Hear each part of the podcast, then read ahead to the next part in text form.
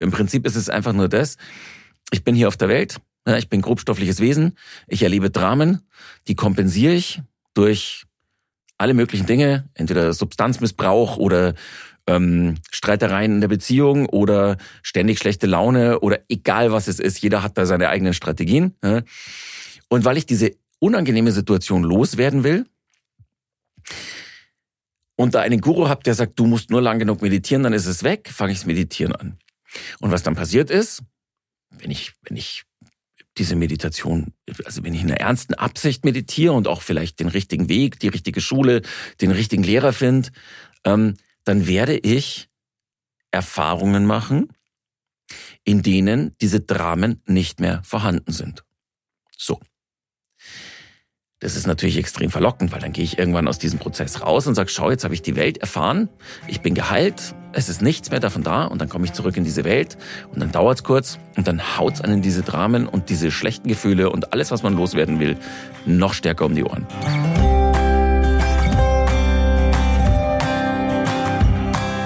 Herzlich willkommen bei meinem Interview-Podcast Wachstumsversuche. Ich treffe mich hier mit Menschen, für die das kleine Glück nicht groß genug ist. Ich heiße Sarah Schill und es ist mir egal, wie prominent oder nicht, wie laut oder leise jemand in der Welt unterwegs ist. Mich berühren Menschen, die es wagen, ihr Leben zu einer wirklichen Reise zu machen, die ihre Komfortzone immer aufs Neue verlassen und für die in ihrer Zeit auf diesem Planeten Stillstand keine Option ist. Ich habe richtig Bock, mit euch in diese Geschichten einzutauchen und uns inspirieren zu lassen, weil jeder Horizont geht immer noch weiter. Spreche heute mit einem Menschen, dessen Art in der Welt zu sein mich ebenso fasziniert wie der weite Raum, den er für sich und andere zur Verfügung stellt. Thomas Tiller ist Moderator, Coach, Trainer, Autor, Impro-Performer und vieles mehr. In erster Linie aber ist er einer der klarsten und präsentesten Menschen, die mir je begegnet sind. Was im ehrlichen Kontakt nicht immer nur leicht ist, aber interessant. Auf das Interview habe ich mich besonders intensiv vorbereitet und war auch wirklich nervös, ob ich Thomas schnelle Auffassungsgabe und seinem komplexen Denken folgen kann. Ihr werdet hören, dass ich das nicht immer zu 100 Prozent konnte, macht aber nichts. Er hat das mal eben für mich moderiert. Ich wollte von ihm mehr über sein inneres Erleben erfahren, über seinen persönlichen Weg und darüber, ob sein Intellekt der Nähe mitunter im Weg steht. Wir sprechen über horizontale und vertikale Verbindungen, über integrale Sichtweisen, Therapie und Spiritualität, Fein- und Grobstofflichkeit, über Drogen und Gurus, über die Menschheit und die Zukunft des Planeten, über Meditation, Bewusstsein und das Selbst, über Dramen, Verletzlichkeit und Kontakt, über das Ende der Machbarkeit und über sein gleichnamiges Buch.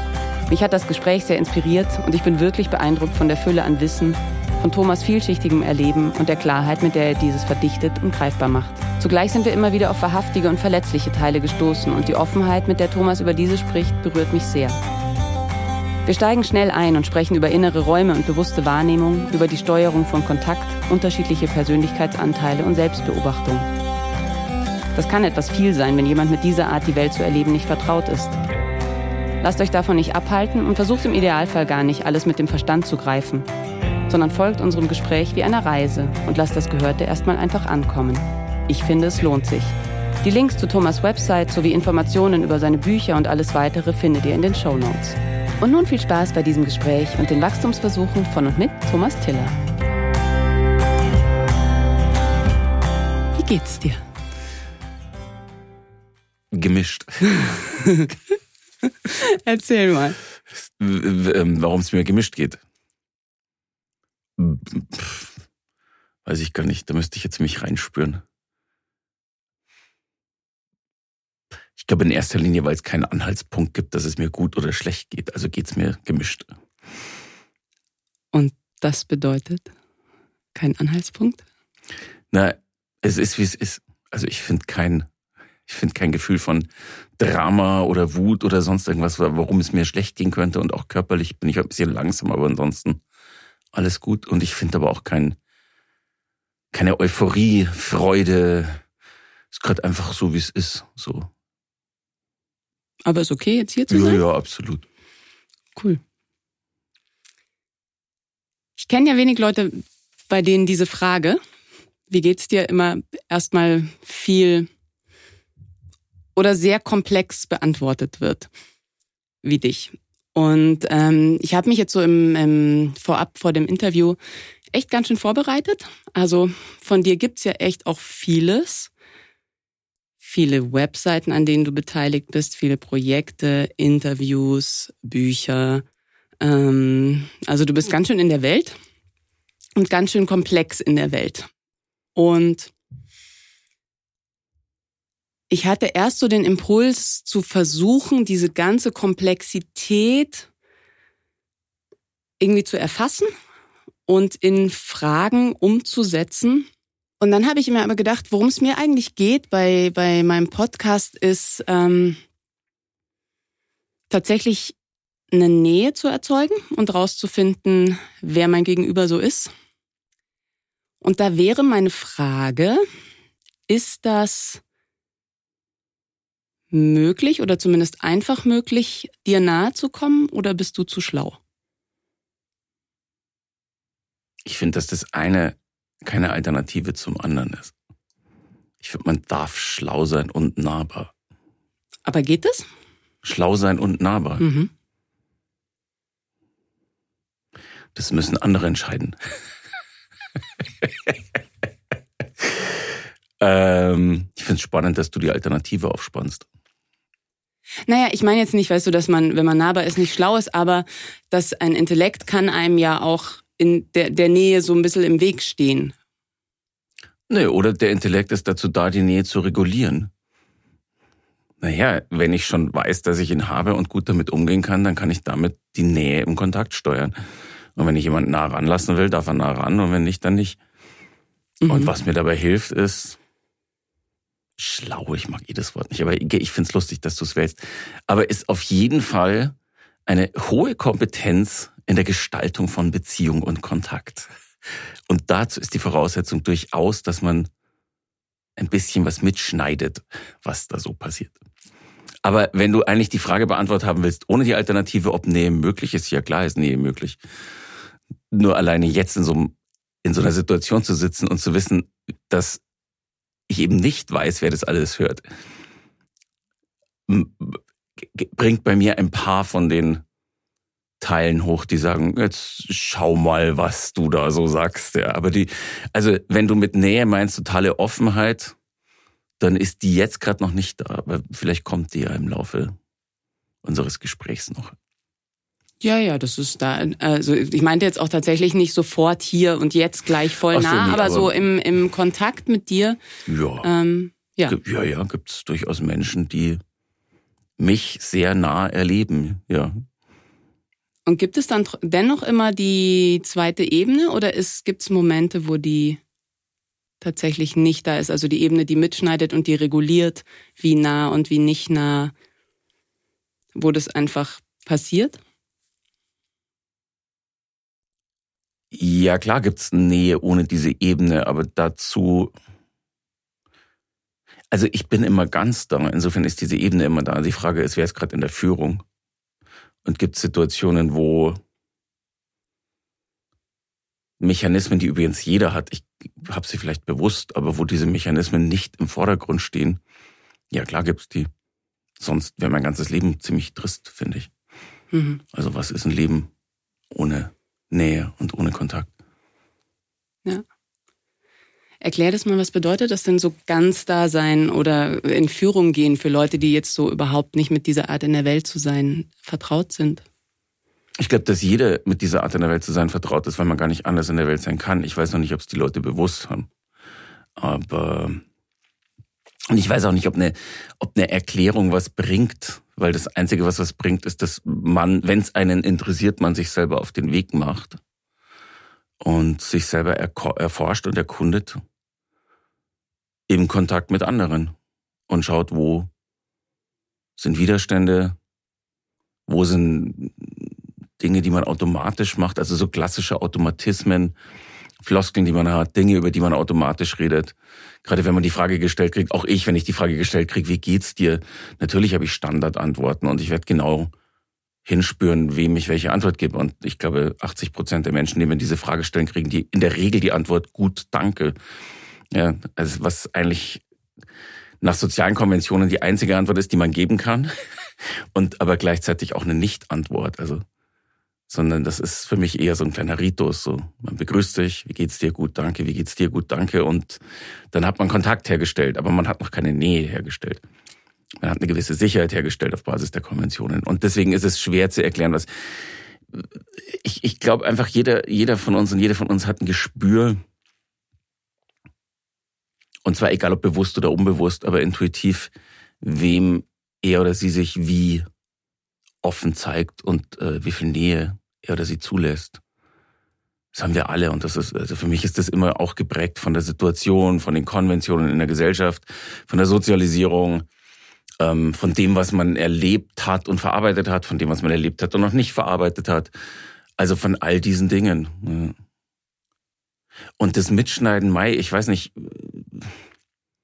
selbst das, ich tue mir schwer es zu erklären, weil ich merke, das ist reines Erleben. Also das ist Erfahren. Das kann man zwar von außen beobachten und kann sich dann anmaßen oder einbilden, wenn man andere beobachtet, zu sagen, uh, der oder die schützt sich oder hm, die ist aber offen. Aber in Wirklichkeit ist es ähm, reines inneres Erleben. Und zwar von zwei oder mehreren Menschen, die gerade im Kontakt sind.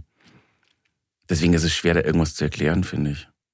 Naja, aber es gibt, glaube ich, schon Menschen, die sich so bislang einfach relativ wenig mit diesem, diesem inneren Ort auseinandergesetzt haben, dass es den überhaupt gibt hm. und dass es auch eine Wahlmöglichkeit gibt. Hm. Und ich denke, das erstmal so ein bisschen zu beschreiben, was das überhaupt bedeutet. Dieses Mitschneiden ist ja vielleicht so ein bisschen ähm, flapsig für das, was da tatsächlich passiert als, ähm, als Vorgang und was ein inneres Erleben und ein eine Reflexion im Außen ähm, bedeutet. Ja, und trotzdem ist es, also fällt's, also mir fällt es deswegen schwer, was zu sagen, weil dann auch wieder die Frage ist, und wem erkläre ich es? Ja. Also ist das jemand, der komplett äh, intuitiv in der Welt ist und überhaupt keine Notwendigkeit, aber damit auch keine Möglichkeit hatte, vielleicht in eine, in eine Art Selbstreflexion zu gehen, also sich selber aus der Sicht des Erlebenden und des Erlebten ähm, zu erfahren. Dem muss man es vielleicht auch gar nicht erklären oder erkläre ich es einer oder einem, der, äh, der vielleicht merkt, dass er in irgendwelchen Dramen verstrickt ist und andere dafür verantwortlich macht und aber eigentlich da raus will. Ja, dem kann man's, dem würde ich es anders erklären als jemand, der ähm, den das überhaupt nicht interessiert. Ja, also für den das, über was wir gerade reden, eh schon so abstrakt und so absurd ist. Und der dann kommt oder die dann kommt und sagt, äh, das ist doch total verkopft oder so, was es nicht ist, sondern es ist halt jetzt aus dem Erleben rausgesprochen. Und in dem Moment, wo ich es in Worte fasse, klingt es verkopft. Insofern ist es schwierig, ja. Äh, ich finde, der Ansatzpunkt ist immer, wenn ich in der Welt bin und glaube, mir stößt etwas zu und ein anderer, eine andere oder etwas anderes ist daran schuld, dann werde ich für mich hellhörig und dann spüre ich genau hin und schaue genau hin und höre genau hin, was in mir los ist. Und das ist vielleicht der einzige, der, das einzige, was ich sagen kann im Sinne von, wenn, wenn man es leid ist oder satt hat, mit seinem Wohlbefinden vom Handeln anderer abhängig zu sein oder gar von Dingen wie dem Wetter oder ähnlichem, dann ist das ein guter Ansatzpunkt, mal hinzuschauen. Ja.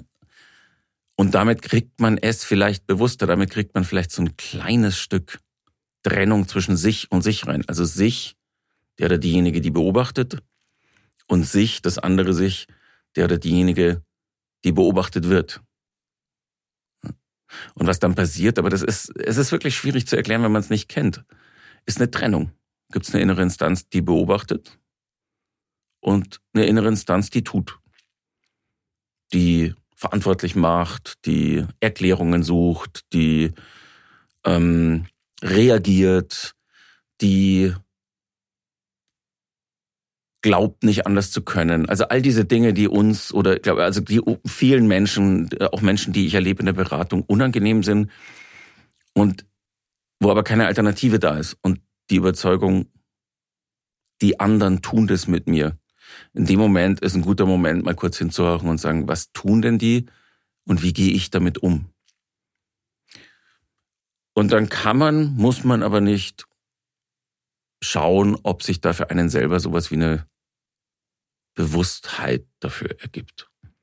Mit allen Vor- und Nachteilen. Die Vorteile sind, dass man tatsächlich nicht mehr so abhängig ist von, vom Außen, was die eigene Stimmung angeht und was das eigene Glück oder Wohlbefinden oder die eigene Balance angeht.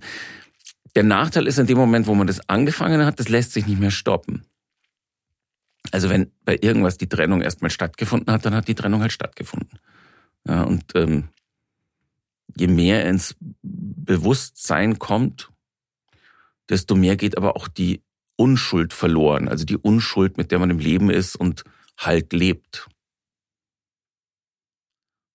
Das, das ist ja wahrscheinlich nichts, Entschuldigung, aber das ist hm. ja wahrscheinlich nichts, was, ähm, wenn ich mir jetzt so eine Beratungssituation vorstelle, wo es um einen Konflikt geht und man gerade so sehr dabei ist zu schimpfen über den Chef oder wen auch immer, was die Leute so wahnsinnig gerne hören. Oder ist es gut vermittelbar? Nee, ist es nicht. Du hast mich ja jetzt gerade gefragt, mhm. das überhaupt mal zu erklären. Das wäre jetzt, ich, das ist, ich, also wenn ich sowas äh, mache, dass ich in Konflikten berate oder oder ähm, moderiere oder dass äh, äh ich Leute im Coaching oder in der Beratung habe, die gerade in, in einer Konfliktsituation sind, ähm, dann ist es nicht meine Entscheidung, welcher Weg gegangen wird, weil es gibt immer verschiedene Wege. Es gibt den Weg, sich selber besser kennenzulernen und dadurch eine Konfliktpartei zu ändern. Es gibt den Weg, ähm, die Beziehung anzuschauen und damit das Zwischen den Menschen anzuschauen. Da muss man sich vielleicht erstmal gar nicht so ändern und anschauen. Es gibt den Weg, Strukturen anzuschauen. Es gibt den Weg, auf den anderen zu zeigen. Und jeder dieser Wege wird eine Art von Klärung bringen. Anbieten kann ich alle. Aber ich bin niemand, der sagt, es gibt den einen Weg. Ich wähle den halt, weil ich nicht anders in der Welt sein will. Und weil ich irgendwie die, das Glück oder die Freude oder das Geschenk hatte, das halt relativ bald in meinem Leben zu bemerken. In, in in meiner Kindheit, die, äh, wie soll ich es sagen, geprägt war von Konflikten und äh, Situationen, die mir nicht gefallen haben, aber eben als Kind in der Abhängigkeit von den Eltern. Und ich habe damals schon relativ deutlich gemerkt, dass das hat nichts damit zu tun. Das ist meine Entscheidung, wie ich damit umgehe. Als ja. Kind schon? Naja, also als Kind weiß ich nicht, was ist Kind, aber, aber spätestens so, keine Ahnung, mit 10, 12 war mir klar, dass ich so nicht in der Welt sein will. Also, dass ich Dramen, wenn sie von außen kommen, mitspielen kann, aber nicht muss. Und dass ich durchaus innerlich ähm, selber entscheiden kann, wie ich damit umgehe. Und natürlich in der Abhängigkeit als Kind, Schrägstrich Jugendlicher, ähm, ist das, war das für mich immer was, was aufgeschoben war. Also das war so ein Blick in die Zukunft. Wenn ich raus bin, werde ich mir treu bleiben und jetzt werde ich einfach einen Teil von mir verstecken ähm, der sich bestimmten, wie gesagt, Dramenkonflikten äh, nicht aussetzen will. Also ich habe auch äh, ziemlich viel gelogen in meiner Kindheit und Jugend, einfach nur, weil ich ähm, weil ich mich nicht zeigen wollte. Und daher vielleicht beantwortet das die Frage von vorhin. Daher kommt natürlich bei mir eine, eine, eine hohe Kompetenz, ähm, Nähe zuzulassen oder nicht. Also ich glaube nicht, dass meine, meine Eltern spätestens dann so mit 14, 15 eigentlich wussten, wer ich bin, was ich mache und was ich denke. Ich glaube nicht, dass die irgendeine Ahnung hatten.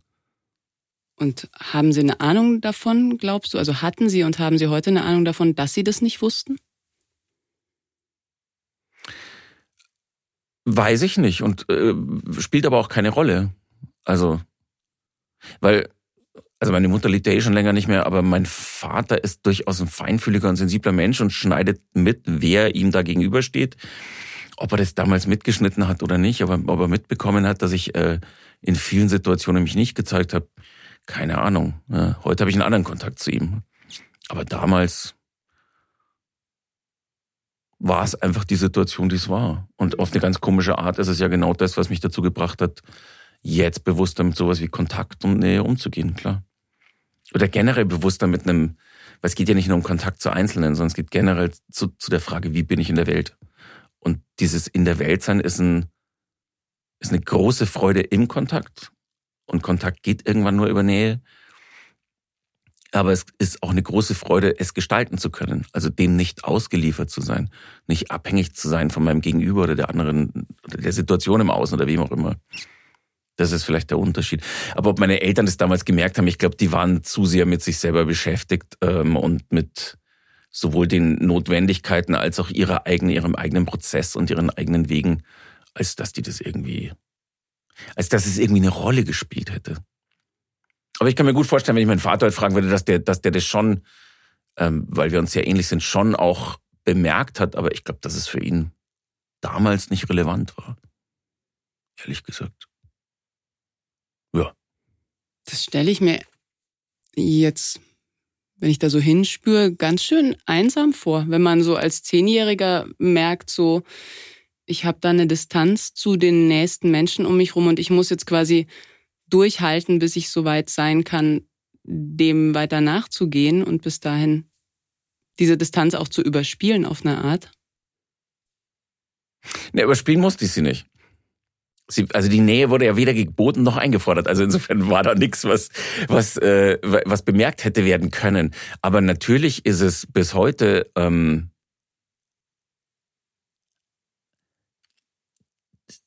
nee und ja und nee. Es ist natürlich gibt es ein Gefühl von Einsamkeit, aber was ist Einsamkeit? Das Gefühl, dass Nähe nichts Selbstverständliches ist, ja, das habe ich mitbekommen, klar. Und wenn das Einsamkeit ist, dann ist es Einsamkeit, ja. Ja, jetzt auch weniger. Also mein, mein Gefühl war jetzt weniger die Einsamkeit heute, sondern wenn ich mir so einen Zehnjährigen, also mein Sohn ist gerade zehn, wenn ich mir vorstelle, der hat dieses weite Erleben in sich und kann das nicht teilen, ja, berührt mich. Ja, ja, ja. Das hat ja auch eine Menge Arbeit gedauert und gebraucht, bis das irgendwie integriert war und bis die Teile, die sich damals ja auch abgespalten haben, ähm, oder die sich damals irgendwie versteckt haben, dass äh, bis die in mein erwachsenes Leben integriert waren und dann auch das bekommen haben von mir und dann auch von anderen, was sie in der Kindheit nicht bekommen haben. Aber das ist sowas, wo ich merke, ähm, auch das ist eine kann irgendwann zu einer Entscheidung werden. Es gibt diesen blöden Spruch, es ist nie zu spät für eine glückliche Kindheit. Ich habe den nie verstanden, bis ich dann irgendwann mal mit 40 festgestellt habe, ja stimmt. Ne? Also die Kindheit war die Kindheit und dass die bei mir nicht von Nähe und von Liebe und von Aufmerksamkeit und von äh, einem wohlwollenden, geschützten, äh, wohligen Rahmen geprägt war, das, äh, das werde ich nicht mehr ändern. Ja. Aber jetzt, mit, also damit anzufangen, für mich derjenige zu sein, mit dem ich in Kontakt gehe und damit die Nähe zu anderen zulassen zu können, ne? mich nicht mehr verstecken zu müssen, mich zeigen zu können und nicht erst jetzt, aber im Laufe der letzten, was weiß ich, 20 Jahre. Ähm, das bringt, das ist das, was ich meine. Egal wie traurig es war oder egal wie einsam es war oder wie sehr es jemanden berührt, der es anders erlebt hat oder gerade wie du mit Kindern jetzt in die andere Richtung komplett anders erlebt und es auch anders gestaltet und sehr bewusst anders gestaltet, ändert es ja nichts dran, ähm, dass es halt so war. Also es gibt Dinge, da habe ich keine Wahl. Und ähm, die Trauer kann ich ankommen lassen und das mache ich bis heute regelmäßig. Ja. Aber wie soll ich sagen, ja. Weil du nach einsam oder wenn, wenn du sagst, es berührt dich, ja klar, es berührt mich selber auch, natürlich. Was bedeutet es, die Trauer ankommen zu lassen? Ja, genau das. Also sich hinsetzen und sie da sein zu lassen. Und nicht irgendwie, wie es ja viele, was ich aus der Beratung auch wieder kenne, dann machen und diese Trauer weiterhin nicht zulassen dürfen. Ja. Weil das ist ja das, was ein Teil dessen, was ich in, in einer Kindheit, wie ich sie erlebt habe, und die war, ich habe keinen Vergleich. Das finde ich jetzt spannend, weil ich wollte gerade sagen, die war nicht so dramatisch, aber sie war dramatisch auf eine Art, ja. auf eine ganz komische. Also vor allem, weil, weil die Art von Mangel, den ich und auch meine Schwestern erlebt haben, aber für die, für die will ich nicht reden, weil das müssen diese, also da geht jeder seinen eigenen Weg, ähm, ist ein Mangel, der nicht sichtbar ist. Ein Mangel an Liebe, ein Mangel an Unterstützung, ein Mangel an Zuneigung. Und zwar alles auf der emotionalen Ebene und auf der körperlichen Ebene. Das ist, das, das lässt sich einfach, das ist praktisch der Mangel, der am schwersten zu verarbeiten ist, weil er nicht sichtbar und damit nicht ansprechbar ist.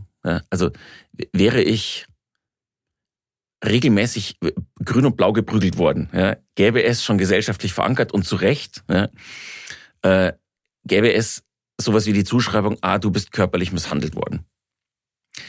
Und selbst sowas wie seelische Misshandlung gibt es ja inzwischen und ist auch anerkannt als, äh, was weiß ich, als äh, Symptomatik oder als, ähm, als eine Diagnose. Aber das ändert ja nichts dran, dass man erstmal ohne Außenreferenz in einem Innen oder in, einem, in, einem, in einer Familie aufwächst und einfach nur das kennt. Ne? Und dann langsam, aber sicher merkt so, uh, da gibt's auch noch was anderes. Und wenn, ich, wenn du fragst, was heißt es, die Trauer ankommen zu lassen, naja, dann heißt es als erwachsener Mensch äh, da zu sitzen und nicht, wenn, die, wenn man eine diffuse Trauer spürt, die üblichen Dinge zu tun, rauchen, Fernsehen, trinken, essen, was weiß ich, sondern sich hinzusetzen und so unangenehm es ist, diese Trauer da sein zu lassen. Und zwar auch und vorrangig, ohne sie zu bewerten. Also auch kein Selbstmitleid, weil Selbstmitleid ist nichts anderes als ein weiteres Drama, was man um diese Trauer spinnt. Also das heißt nicht in die Trauer einzutauchen komplett oder eine Geschichte draus zu machen? Genau, sondern einfach nur sie zu spüren. Sie so lange zu spüren, bis sich irgendwas darin zeigt. Und in so einer Trauer wird sich immer was zeigen. Entweder es ist ein Teil, der nicht gesehen wurde, oder es ist ein, es ist tatsächlich was, was man noch betrauern muss, weil man es nicht hatte. Also banalstes Beispiel nicht genug, dass ich aus einer total leistungsorientierten Familie komme, sondern in den Sommerferien hatten dann meine Eltern in der Regel die Hälfte der Zeit auch keine Zeit, mit uns was zu machen. Also bin ich in irgendeinen hässlichen Hort gesteckt worden, den ich echt ganz schlimm in Erinnerung habe. Und das bis ich zwölf oder dreizehn war oder sogar vierzehn. Ähm, und irgendwann mal da zu sitzen und ankommen zu lassen, ich habe, meine Eltern haben mich eigentlich um die schönste Zeit des Jahres, zumindest zur Hälfte, beraubt. Sie konnten es nicht besser. Und wenn ich jetzt anfange, ein Drama drum zu spinnen, schon sie haben mich beraubt, ja, ist, aber das ist die Information, die kommt. Und die da sein zu lassen, ohne, und sich dabei zu beobachten, ohne dann auf die Eltern zu zeigen, ja, die Schuld bei anderen zu suchen. Ja, war so, muss ich voll anerkennen. Oder ohne ähm, dann loszurennen und die Sommerferien der Kindheit nachzuholen, koste es, was es wolle und um den Preis, dass man andere Beziehungen damit vielleicht gefährdet. Ja, egal was es ist, das einfach alles aushalten. Aushalten und da sein lassen. Und aus, in, in diesem Dasein lassen, anerkennen, annehmen, lösen sich Dinge, entlasten sich Dinge. Und gleichzeitig kommen aber neue Informationen hoch, und zwar meistens über mich, also ich bleibe bei mir, über mich selber, über den, der ich eigentlich bin, über den, als das mich das Leben gemeint hat und nicht der, der relativ früh, wie viele von uns, in Schutzfunktionen gegangen ist, sich Kost Teile Kostüme aufgebaut hat, sich da hat ja jeder seine eigenen Strategien. Aber das praktisch mein Weg ist der, es, anzuerkennen, es zu erkennen, es anzuerkennen, es anzunehmen, es sich ausdrücken zu lassen, ohne mich davon überfluten zu lassen. Und ich glaube auch, dass mich das den Rest des Lebens begleiten wird. Aber deswegen es ist einfach Teil von mir. Das, mehr, mehr gibt's nicht zu sagen. Und das meine ich mit die Trauer ankommen lassen. Mhm. Also auch nichts anderes als, äh, was weiß ich, viele systemische Therapien, wobei da ein Teil wieder sehr auf Distanz ist, also wo, wo wenig Nähe dann da ist. Aber sowas wie IFS oder auch Voice Dialog in Teilen, äh, genau das anbieten, ne? dass sie dir sagen, schau, das ist ein Teil von dir. Die haben halt das Bild, dass es ein Teil ist. Funktioniert für mich gut, gibt andere Möglichkeiten. Und dann geht es einfach nur darum, jetzt als erwachsener Thomas zu sagen, diesen Teil, den gibt es, der lebt in mir, das ist ein Teil von mir und der, der lebt da, vielleicht versteckt und verbannt seit, was weiß ich, 30 Jahren. Und jetzt traut er sich mal raus, merkt vielleicht das erste Mal, dass er nicht mehr in diesem Elternhaus gefangen ist. Und jetzt ist die Frage, wie gehe ich mit ihm um? Und je wohlwollender und wertschätzender ich das hinkriege, für mich zumindest, desto mehr habe ich eine Chance, dass der Kontakt zu diesen Teilen bleibt und dass diese Teile sich auch irgendwann komplett entlasten von dem, was sie da mitgetragen haben und am Schluss einfach nur ihre Energie zeigen. Und die Energie ist ein Teil von mir. Also da geht's dann wieder drum rauszufinden, wer, wer ist es dann? Wer bin ich, wenn ich einfach nur dieses, diese Seinsform dann da sein lasse und nicht das Drama, was damit verbunden ist, die Schwierigkeiten, die die tragen mussten, die wirklich schlimmen Dinge, die sie erlebt haben und so. Wenn das mal weg ist und der einzige Erwachsene für mich, der das tatsächlich einfach nehmen kann, und zwar jetzt als Erwachsener, bin ich. Das heißt, du ähm, trittst als derjenige, der du heute bist, als der Erwachsene mit demjenigen, der du mal gewesen bist, in Verbindung, in Kontakt? Nee, nicht mit demjenigen, der ich mal gewesen bin. der bin ich nicht mehr.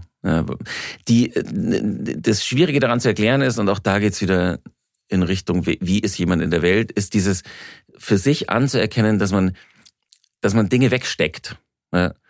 Charles Brenner erklärt es mit Mind, äh, ein Dick Schwarz erklärt es mit Teilen, wieder andere erklären es mit äh, Emotionen, vollkommen egal. Aber da ist was, was in dem Moment nicht verarbeitbar ist.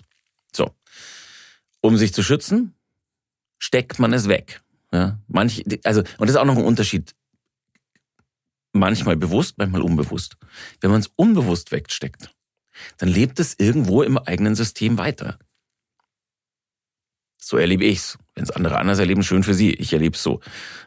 Und nur darum geht's. Ich bin, egal wie ich's nehme, nicht mehr der, der ich damals war. Weil der, der ich damals war, war mein System, was weiß ich, vier, fünf Jahre alt, was Schlimmes erlebt, ausgelacht worden für irgendwas oder so und nicht in der Lage, weil da niemand war, mit dem man es hätte besprechen können, es zu verarbeiten. Also wird es irgendwie eingekapselt, weggesteckt, weitergelebt. So. Und diese Kapsel bleibt. Und egal welche Vorstellung man davon hat. Ne, eine, eine ähm, Bonnie Bainbridge Cohen, diese, ähm, was ist es für eine Methode? Body Mind Centering, die macht es extrem körperorientiert. Ja, die redet dann von sowas wie Zellgedächtnis und so. Aber irgendwo in deinem Gesamtsystem, zumindest erlebe ich so, bleibt diese Information stecken. Unaufgelöst, unabgeholt, unentlastet deswegen ist es aber, deswegen ist es nicht der, das Ich, der, also das ist ja auch die Sache mit diesem ganzen, äh, dein Kind in dir. Ja, das sind gute Ansätze, aber die meisten verwechseln es dann und wollen wieder Kind sein. Das funktioniert halt nicht. Hier sitzt ein erwachsener Mann. Punkt. Ja. Aber diese Anteile, das, was da abgekapselt wurde, egal ob das Emotionen sind oder ob man das Bild hat, das ist ein kleiner Junge, der in mir weiterlebt. Ja. Die, mit diesen Teilen kann man sich verbinden. Wenn man dann verwechselt, dass man dieser Teil sein will, dann steckt man wieder mittendrin, dann hat man nichts gewonnen. Ich zumindest habe da nichts gewonnen. Wenn ich aber mit dem Teil in Kontakt gehe, dem, wie wir es vorhin hatten, Nähe zulasse, dann sieht der mich und hat überhaupt mal eine Chance rauszufinden, dass der Mensch, in dem er da noch feststeckt, inzwischen 50 Jahre alt ist und eben nicht mehr zu Hause wohnt und nicht mehr von ähm, leistungsorientierten ähm, ziemlich lieb, liebesunfähigen Menschen abhängig ist, sondern ähm, einen anderen Weg gegangen ist. Ne? Und dann kommt ein Kontakt dazu zustande, immer mit dem Wissen, das ist ein Teil von mir, das bin nicht ich. Ja, wenn mich das überflutet, das ist ja das, was dann, was oft bei Leuten passiert, die, die was Schlimmes erlebt haben, dass sie dann davon überflutet werden. Dann ist aber der Erwachsene weg. Ja, dann wird einfach dieses Drama reinszeniert und plötzlich ist man nur noch das Drama. Weil sich diese Dinge, wenn sie schlimmer waren, ihren Weg nach außen suchen werden. Und wenn, also für mich ist es so, je vorbereiteter oder je offener ich dafür bin, dass das alles Teil von mir ist und dass ich auch einen Teil dieser Emotionen mein Leben lang mit mir tragen werde, desto absurderweise, desto, desto mehr lösen die sich auf. Je mehr ich dagegen arbeite, desto mehr wiederhole ich, was vorher passiert ist. Da ist was, was unangenehm war. Ich muss das wegstecken und jetzt bin ich selber derjenige, der dagegen geht. Und es ist wieder unangenehm und das, was sich da damals versteckt hat, wird sich wieder verstecken. Wird aber auch, wenn der Druck zu groß wird, wieder rauskommen. Und um diesen Kreislauf zu durchbrechen, gibt es für mich eigentlich nur einen Weg, nämlich irgendwann mich nicht mehr dagegen zu stellen, sondern neugierig, offen, all die auch angenehmen Dinge, weil ich rede jetzt gerade natürlich eher über die unangenehmen. Aber ich meine genauso die angenehmen. Also genauso, wenn ein Geschmack oder ein Geruch aus der Kindheit hochkommt, mit dem ich was sehr Schönes verbinde, dann geht's nicht darum, den sofort zu wiederholen. Dann geht's nicht darum, was weiß ich, lass es ein Lebkuchenherz auf dem Oktoberfest sein. Ja, dann geht's nicht darum, ich muss jetzt dieses Lebkuchenherz haben, sondern da geht's darum, in Verbindung mit mir selber zu gehen und zu schauen, was, was schlummert dann noch? Ist es einfach nur eine schöne Erinnerung oder ist auch da noch was unerlöst oder unerfüllt? Ja. Und wenn es nur ist, dass ich mit niemandem teilen konnte, wie geil dieser Geschmack ist. Ja. Gut, dann ist es an der Zeit, dass dieser kleine Teil oder diese, dieses unaufgelöste Ding, was da in meinem Mind oder in meinem Herz noch ist, dass das ankommen darf. Und zwar jetzt bei mir als erwachsener Menschen. Und wenn ich dann immer noch Bock auf ein Lebkuchenherz habe, dann gehe ich und kaufe mir eins. Aber erstmal nicht sofort dem Impuls folgen, sondern dieses, was ist es in mir, was da gerade Aufmerksamkeit braucht. Das heißt, du übernimmst als der, der du heute bist, quasi komplette Verantwortung für dein System und dein Erleben. Ja, das klingt so schön. Das klingt toll, das nehme ich. Was kostet mich das? Ich nehme ich über Nein, so klingt, so klingt es ja, ne? Also wirklich zu sagen. Ja, wobei das, ähm, natürlich, wir haben wieder das Problem, wir reden über was. Und wenn ich über was rede, habe ich die Draufsicht. Ja? Mhm. Und deswegen klingt das so wahnsinnig schön. Ich übernehme die komplette Verantwortung. Ja, tue ich. Also zumindest ist das das Ansinnen und die Richtung, weil ich weiß nicht, ob ich je einen Menschen getroffen habe und mich auch nicht, der das ganz kann. Ähm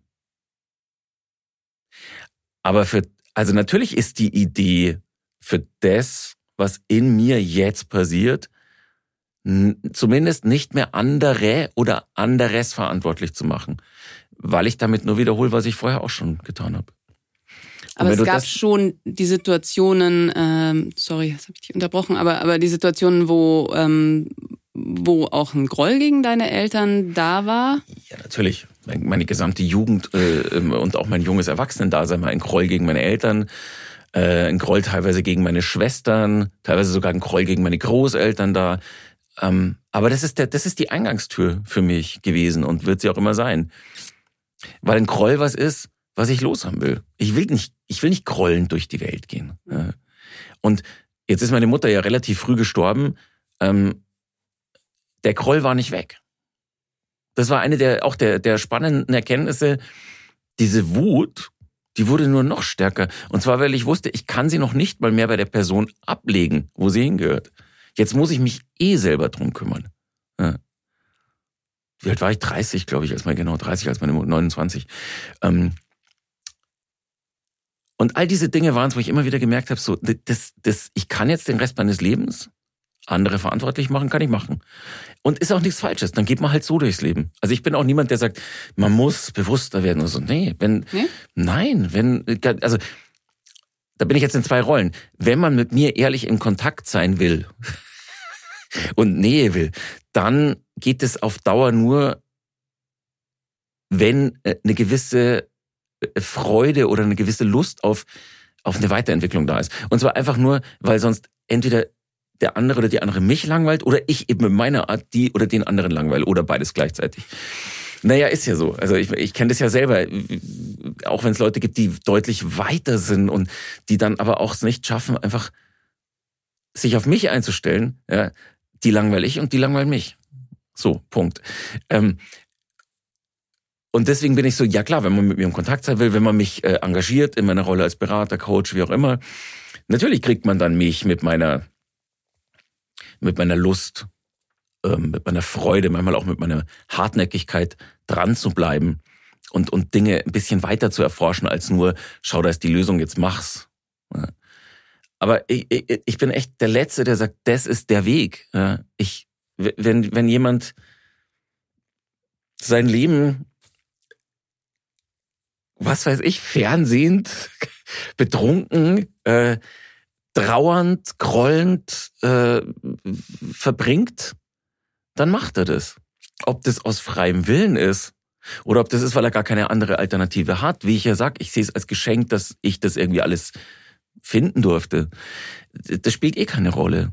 Ne? Aber muss man bewusster werden? Nee. Also das heißt, du hast auch kein, nicht so, du läufst nicht mit so einem Sendungsbewusstsein durch die Na, Welt, null. den Leuten zu sagen, ah, sie müssten null, das. Null, Also Menschen mit Sendungsbewusstsein, die, die sind mir hochsuspekt. also es gibt ja auch nochmal einen Unterschied zwischen Sendungsbewusstsein und sich zeigen. Ich habe kein Problem damit, mich zu zeigen in dieser Art so bin ich halt da. Ja. Und wenn jemand mit mir in Kontakt geht oder gar die Nähe sucht, dann erlebt er mich halt so. Ja. Ich schäme mich nicht dafür. Ich werde es auch nicht mehr verstecken. Mit Ausnahmen, aber da kann ich gleich was dazu sagen. Aber da ist Schluss. Genau da ist Schluss. Ich bin so da. Ja. Alles andere ist, ist tatsächlich egal, mir egal im Sinne des Wortes. Es ist mir gleichgültig, weil es für mich keine Rolle spielt. Aber natürlich macht es mehr Spaß, mit Leuten im Kontakt zu sein, die diese Erfahrung von das Leben ist schon auch ein bisschen ein Kampf, was aber zu einer großen Freude führt, ja, äh, mit denen im Kontakt zu sein, als mit jemandem im Kontakt zu sein, der äh, was weiß ich, ja, das äh, Fußballspiel, wann war es gestern oder vorgestern betrauert, weil halt jetzt Deutschland im Achtelfinale rausgeflogen ist und das ist aber doch schlimm. Ja, genau. Und, nein, ich, nein, aber weißt du, ich will das, das ich, ich will noch nicht mal ironisch oder zynisch sein. Wenn das für die eine Rolle spielt, dann spielt es für die eine Rolle. Mehr gibt's dazu nicht zu sagen. Ja? Wenn jemand mit mir echten Kontakt will und mir das als erstes Drama anbietet, dann ist der Kontakt wahrscheinlich da zu Ende. Aber das ist noch nicht mal bös gemeint, ja. Und wenn ich, wenn ich neugierig bin, dann kann es sogar sein, dass ich das ankommen lasse und mir diesen Menschen anschaue und wirklich neugierig innerlich die Frage habe, wow, wer bist du und wo, wie bist du in der Welt, ja? Also er, er wirklich zeigt dich mal, wer du bist, dass, dass das dass das gerade deine Welt zum Einstürzen bringt. Ja, dass man nicht mehr, weil das war ja auch noch, habe ich jetzt auch alles gelernt. Ich oute mich gerade als nicht besonders großen Fußballfan. Aber es war ja auch das letzte Spiel, was dann Yogi Löw betreut hat. Und genau, auch das scheint bei vielen eine große Trauer auszulösen. Ich kann da wenig dazu sagen. Und die Ausnahmen sind, das habe ich ja gerade gesagt, also ich zeige mich, ob Leute es nehmen oder nicht, ist eine andere Sache, aber ich konfrontiere auch nicht ich muss nicht gesehen werden. Ja, weil das ist ja auch nochmal so eine feine, feine Unterscheidung. Ich zeige mich heißt, ich bin da. Wenn mich jemand sehen will, sieht er mich. Ich will gesehen werden, was ein Thema lange, lange war. Natürlich auch aus meiner Kindheit, weil ich da nicht gesehen worden bin. Das auch über diese ganze Arbeit lässt nach. Und das Ich will gesehen werden ist ja was, wo man schon nicht mehr bei sich ist, sondern da bin ich schon beim anderen. Da will ich was vom anderen. Und das ist eigentlich schon eine Anmaßung, wenn man es genau nimmt. Wobei, wenn ich es als Bedürfnis formuliere und der andere Ja dazu sagt, also wenn es bewusst passiert, dann freue ich mich wieder. Dann ist es ja auch eine Gegenseitigkeit. Also Aber jemandem zu sagen, ich möchte jetzt gerne von dir gesehen werden? Ja, mhm. ja. Ich mache das auch mit, äh, mit der Christine, meiner Partnerin, immer wieder, ähm, dass man Dinge einfach nur teilt, weil man darin bezeugt werden will. Und es gibt nichts Schöneres als von einem Menschen, der einem wohlgesonnen ist einfach nur bezeugt werden darin oder bezeugt zu werden darin, was man gerade zu geben oder zu zeigen hat oder was, was einen gerade beschäftigt, was einen berührt. Und das ist wunderbar. meine, wir können uns, wir können diskutieren, wir können uns kloppen und was weiß ich, aber es gibt diese Momente, wo einer von uns beiden sagt, ich will das einfach nur sagen und bezeugt haben und dann passiert es. Und es gibt nichts Besseres in dem Moment, wenn man ein Gegenüber hat, was das kennt, was das versteht und was es tut. Dann will ich gesehen werden. Das ist wunderbar, aber dann mache ich es bewusst, dann mache ich nicht wieder ein Drama draus. Der andere sieht mich nicht, oh wie schlimm. Das wäre der Titel des Dramas. Naja, ist ja so. Und die andere Sache ist natürlich, ähm, wenn es um berufliche Kontakte geht, weil in dem Moment, wo mich äh, jemand, egal ob das eine Einzelperson oder ein System oder eine Gruppe ist, anspricht, dass ich die im Prozess begleite oder sonst irgendwas mache, dann ist ganz klar, dann spielt mein Bedürfnis egal was es ist, erstmal keine Rolle mehr. Das heißt nicht, dass ich nicht da bin, ganz im Gegenteil. Und das heißt auch nicht, dass ich mich verrate oder dass ich mich verstecken muss. Das heißt einfach nur, das, wofür ich im Endeffekt bezahlt werde, so definiere ich zumindest, auch wenn ich es so nicht verkaufen würde, ähm, ist, ich gebe Raum. Ne? Mhm. Ich habe einen sehr aufgeräumten Raum, behaupte ich mal, innerlich, und den stelle ich zur Verfügung, damit andere sich darin entwickeln können. Nicht mehr und nicht weniger. Das ist aber eine einseitige Beziehung. Da gibt es ein ganz klares Agreement. Es gibt eine Bezahlung oder sonst irgendeine Gegenleistung und dafür kriegen die Leute den Raum, die Erfahrung, wenn sie wollen, weil das muss ich schon nicht mehr geben. Es gibt ganz oft Beratungssituationen, wo, wo ich einfach nur anbiete, ich hätte jetzt was mit meiner Erfahrung als Moderator, als Prozessbegleiter oder sozusagen. Und wenn dann ein Nein kommt, ja, dann kommt ein Nein. Das ist wunderbar. Und ganz oft biete ich es auch nicht an, weil, weil natürlich so eine anscheinende Expertise den Prozess wieder, also den Prozess der Leute, mit denen ich arbeite, ähm, eigentlich stört. Ja, manchmal braucht es. Ich spüre es immer dann, wenn ich extrem ungeduldig werde. Dann biete ich zumindest an, dass ich gerade was zu sagen hätte. Aber darum geht's nicht. Und das ist der Unterschied. Also im Privaten werde ich immer klarer darin, mich zu zeigen, aber nicht gesehen werden zu müssen. Kann auch sein, ich bin ja jemand, der gerne und viel redet, merkt man. Ähm, aber kann auch sein, was mir früher nie passiert ist, dass wenn mich jemand was fragt und ich was anfange zu erzählen und mein Gegenüber dann das nimmt und was eigenes damit macht, dass ich dann einfach nicht mehr erzähle. Aber nicht aus beleidigt sein oder ich mir denke, oh, jetzt hat er gefragt und will keine Antwort, sondern einfach nur, weil ich merke, gut, dann, also dann werde ich halt nicht gesehen. Ist aber nicht mein Problem. Und das ist der große Unterschied. Das entspannt ungemein, aber wie gesagt, im beruflichen, in dem Moment, wo es ein klares Agreement gibt, geht es nicht darum, mich zu zeigen. Das ist nicht, das, dafür werde ich nicht bezahlt. Wenn jetzt jemand, also so uns zuhört oder dir zuhört und, und so merkt so, boah, das interessiert mich. ich würde gerne mehr über diese Art in der Welt zu sein, für mich selbst rausfinden, was was ist so der erste Schritt oder erzähl Read mal von deinem Weg. Fucking book. Ja, so, das musste kurz sein, kurze Werbeunterbrechung. Also, Ja, ja, da kommen wir gleich dazu. Genau. Was war die Frage? ja, wa- was was so ein erster Schritt sein könnte oder auch ähm, als du rausgefunden hast, dass es eine andere Art gibt, in der, mit der du in der Welt sein möchtest. Was war was war dein Weg? Ich habe Toiletten geputzt. Ich glaube, die, die, die, den, den, den Wendepunkt habe ich erlebt, als ich 2002 den Sommer auf einer Hütte verbracht habe, als Hüttenhelfer. Und ähm, Warum hast du das gemacht? weil ich Bock dazu hatte, weil ich irgendwie meinen Job hingeschmissen hatte, mir gedacht habe, jetzt habe ich ein Jahr frei, mir überlegt habe, was wollte ich eigentlich schon immer mal machen.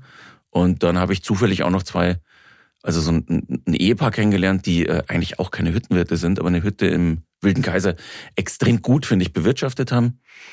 Ähm, hatten schon einen Hüttenhelfer, haben einen zweiten gesucht, waren das zweite Jahr oben. Und ich habe die Annonce, glaube ich, beim DAV äh, in der Zentrale damals noch im Tal gelesen. Hab die dann im Mitte im April angerufen, was eigentlich viel zu spät war schon. Und dann haben die mich irgendwie zum Interview eingeladen. Ähm, und das ging aber ganz gut zusammen. Und dann habe ich halt ein halbes Jahr, wirklich von Mai bis, ich glaube, Anfang November oder so, auf dieser Hütte verbracht, sieben, sechs Tage die Woche gearbeitet. Ähm, ganz klassisch. Und ein Teil davon war eben das, ähm, ich weiß bis heute nicht, warum das, wahrscheinlich wollte ich so, aber warum das Klotraktputzen eigentlich zu 99 Prozent an mir hing. Also da waren auch andere Helfer. Ja, da war noch ein anderer Helfer und auch, auch die Hüttenwirtin hat sich jetzt eigentlich nicht gescheut zu putzen, obwohl die natürlich schon eine andere Stellung hatte. Aber irgendwie, hab- wahrscheinlich wollte ich so, ich weiß es im Nachhinein gar nicht. Ähm, und habe dann praktisch ein halbes Jahr lang jeden Morgen Toiletten geputzt. Und zwar mit dem ganzen Ärger, den man sich vorstellen kann. Also wenn man ähm, jemals in der Gastro oder im Hotel gearbeitet hat und eine Hütte ist nichts anderes, dann weiß man, wie Menschen mit äh, Toiletten umgehen. Das ist äh, ein Graus, wirklich. Auch schon Toiletten geputzt. Genau, ja. ja. genau. Ja, du eben, wenn du es Mhm. auch schon gemacht hast, kennst du es. Und ähm, was noch dazu kommt, ist, äh, dass man dann zumindest sich denkt, okay, die halbe Stunde, die ich jetzt diese Toiletten putze, will ich meine Ruhe haben. Ich will einfach nur, es gab aber natürlich keine Möglichkeit, irgendwas abzusperren in so einer kleinen Hütte. Und es war praktisch jeden Tag so, dass während ich gerade beim Putzen war, irgendein Gast, das war immer noch ein Frühstück, der die Hütte noch nicht verlassen hatte, natürlich genau dann aufs Klo musste. Und während ich mich die ersten Wochen dann natürlich höllisch innerlich drüber aufgeregt habe, äußerlich war ich freundlich wie immer, ähm, und dann auch mein gesamtes Kloputzen damit verbracht habe, dass ich negative Gedanken hatte, und zwar wirklich, wirklich, also echt aggressive und hässliche und negative Gedanken, war irgendwann, habe ich, hat sich, hat einmal mehr diese Trennung stattgefunden, dass ich gemerkt habe, wow, mein, mein Mind, mein Gehirn, mein Denken, wie auch immer, arbeitet unerlässlich und füttert mich mit, mit bewertenden und vor allem abwertenden Gedanken. Und dann war aber die Trennung da. Dann konnte ich meinem Gehirn beim Denken zuschauen. Aber ich, ich saß nicht mehr am Steuer. Oder diese, ich saß ja eh nie am Steuer, aber die Trennung war plötzlich da. Und es war praktisch die längste Arbeitsmeditation meines Lebens. Aber das, du hast ja nach einem Tipp gefragt, wie man das machen kann. Ich würde jetzt nicht den Tipp geben, äh, auf eine Hütte zu gehen und dann ein halbes Jahr lang Klos zu putzen. Das ist, kann man machen, muss man nicht. Wenn man das wirklich machen will, dann gibt es die Möglichkeit, sich eine Therapeutin oder einen Therapeuten zu suchen mit irgendeiner Methode, die nicht auf Tiefenpsychologie oder auf ähm, Psychoanalyse beruht. Ich weiß, du musst es wahrscheinlich nachher rausschneiden, weil das eine Anti-Werbung ist, sondern äh, und auch nicht auf einer auf einem rein systemischen Ansatz, der den Menschen am Schluss irgendwie entmenschlicht und nur noch Ressourcenorientierung und Lösungsorientierung predigt, sondern sowas wie IFS oder Voice Dialogue oder auch sowas wie ähm, äh, Gestalttherapie, was sehr nah am, äh, am, am Wesen arbeitet und sehr nah, also sehr viel mit mit äh, Gestalten, die sich dann auflösen, was die was die gleiche Idee ist wie im IFS zum Beispiel, nur eben anders in die Welt gebracht.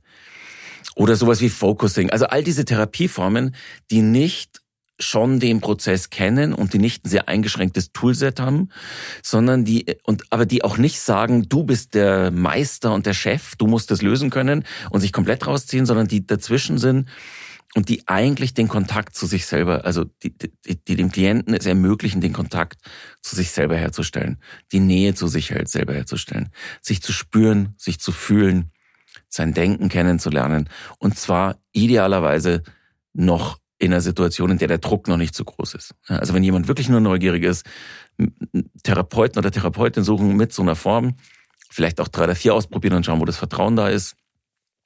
Und sich dann einfach mal auf den Weg machen. Einfach mal schauen, wie ist es, wenn ich, wenn ich mal so zehn Stunden nehme, wahrscheinlich auch selber bezahlt, ähm, wobei andere Hobbys sind teurer, ähm, weil Kasse bei uns ja eh nur, ich glaube, Verhaltenstherapie, Psychoanalyse und Tiefenpsychologie oder so, ich, äh, ich weiß gar nicht, welche Ansätze zahlt.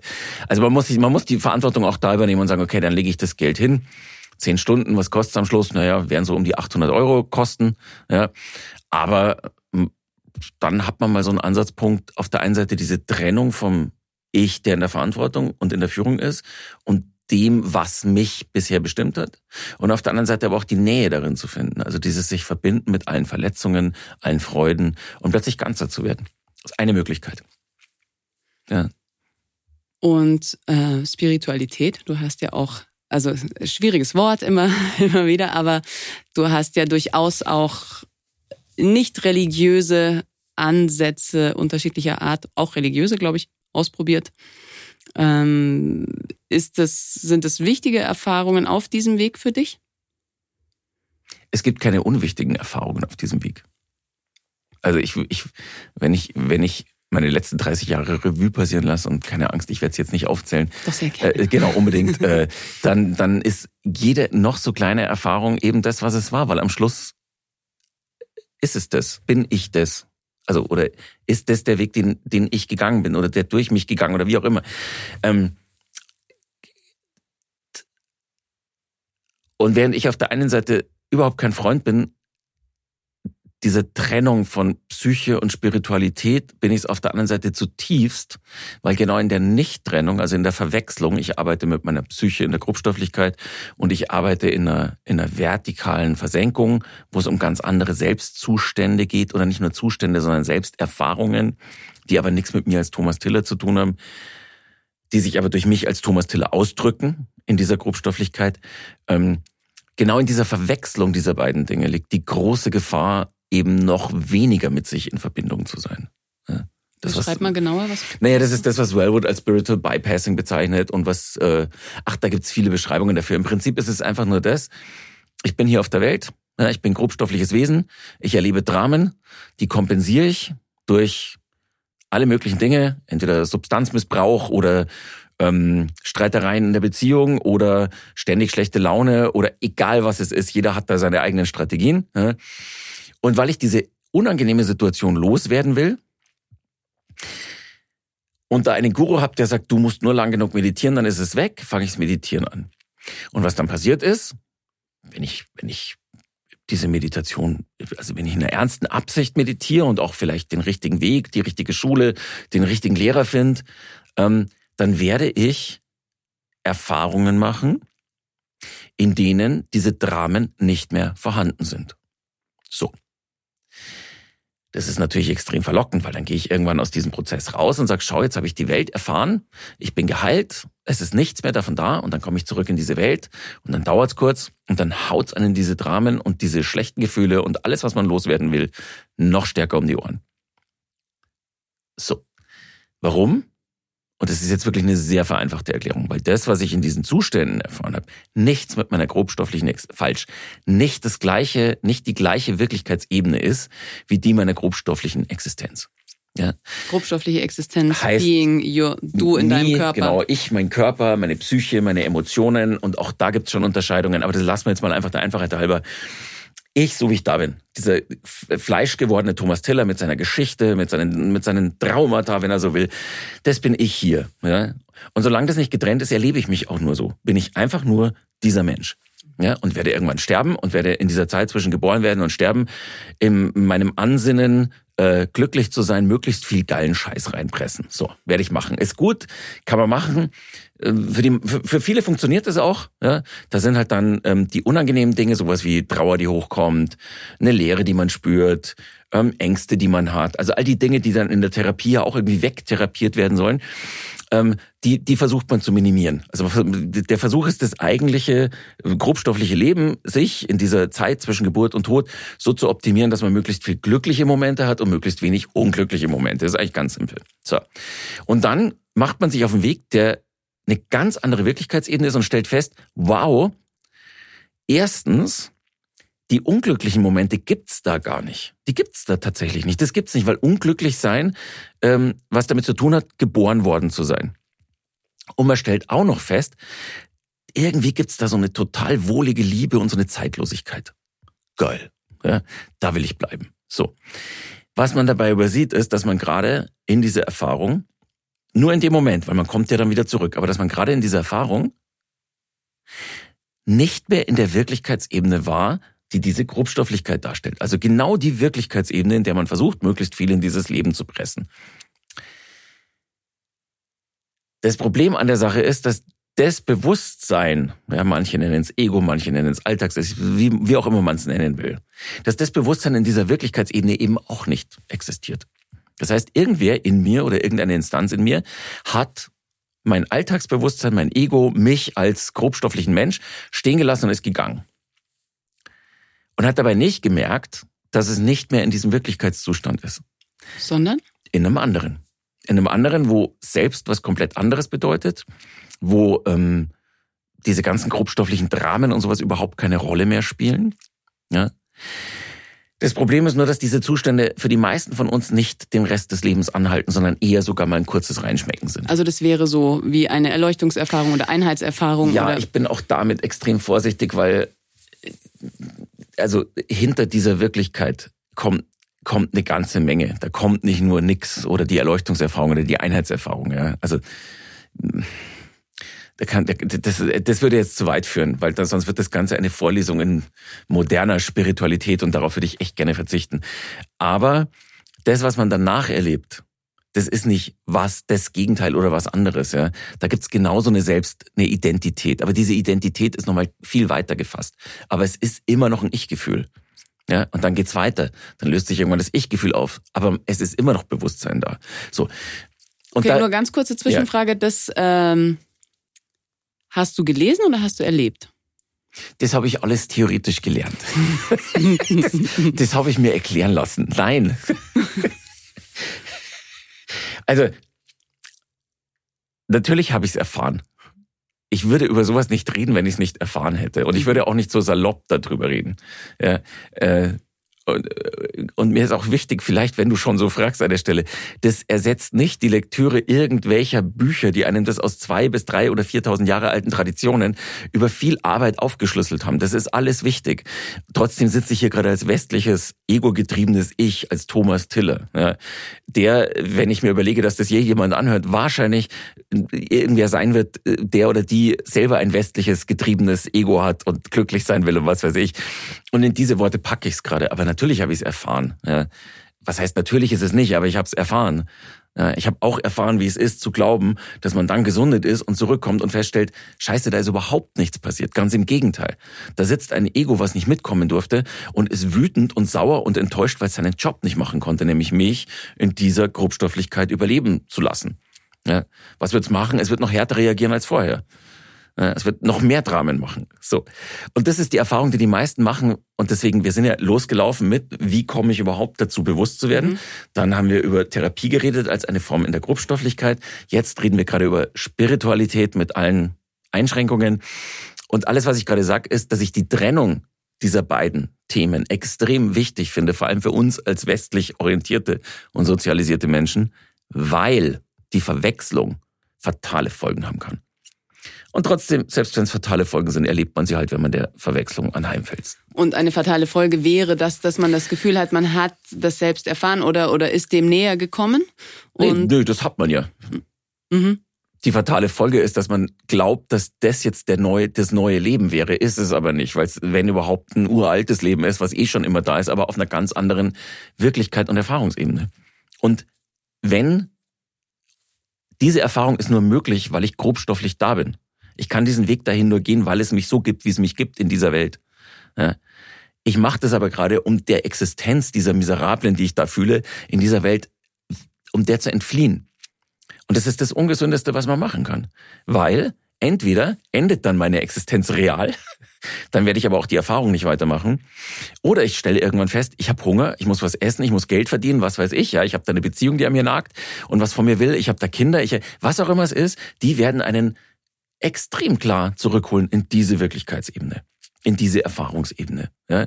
Und da stellt man dann fest, hm, da wartet mein Ego auf mich, hm, da warten die gleichen Leute auf mich, hm, da warten meine ungelösten Probleme auf mich, hm, da wartet auch wieder diese Lust, mehr glücklich und weniger unglücklich zu sein.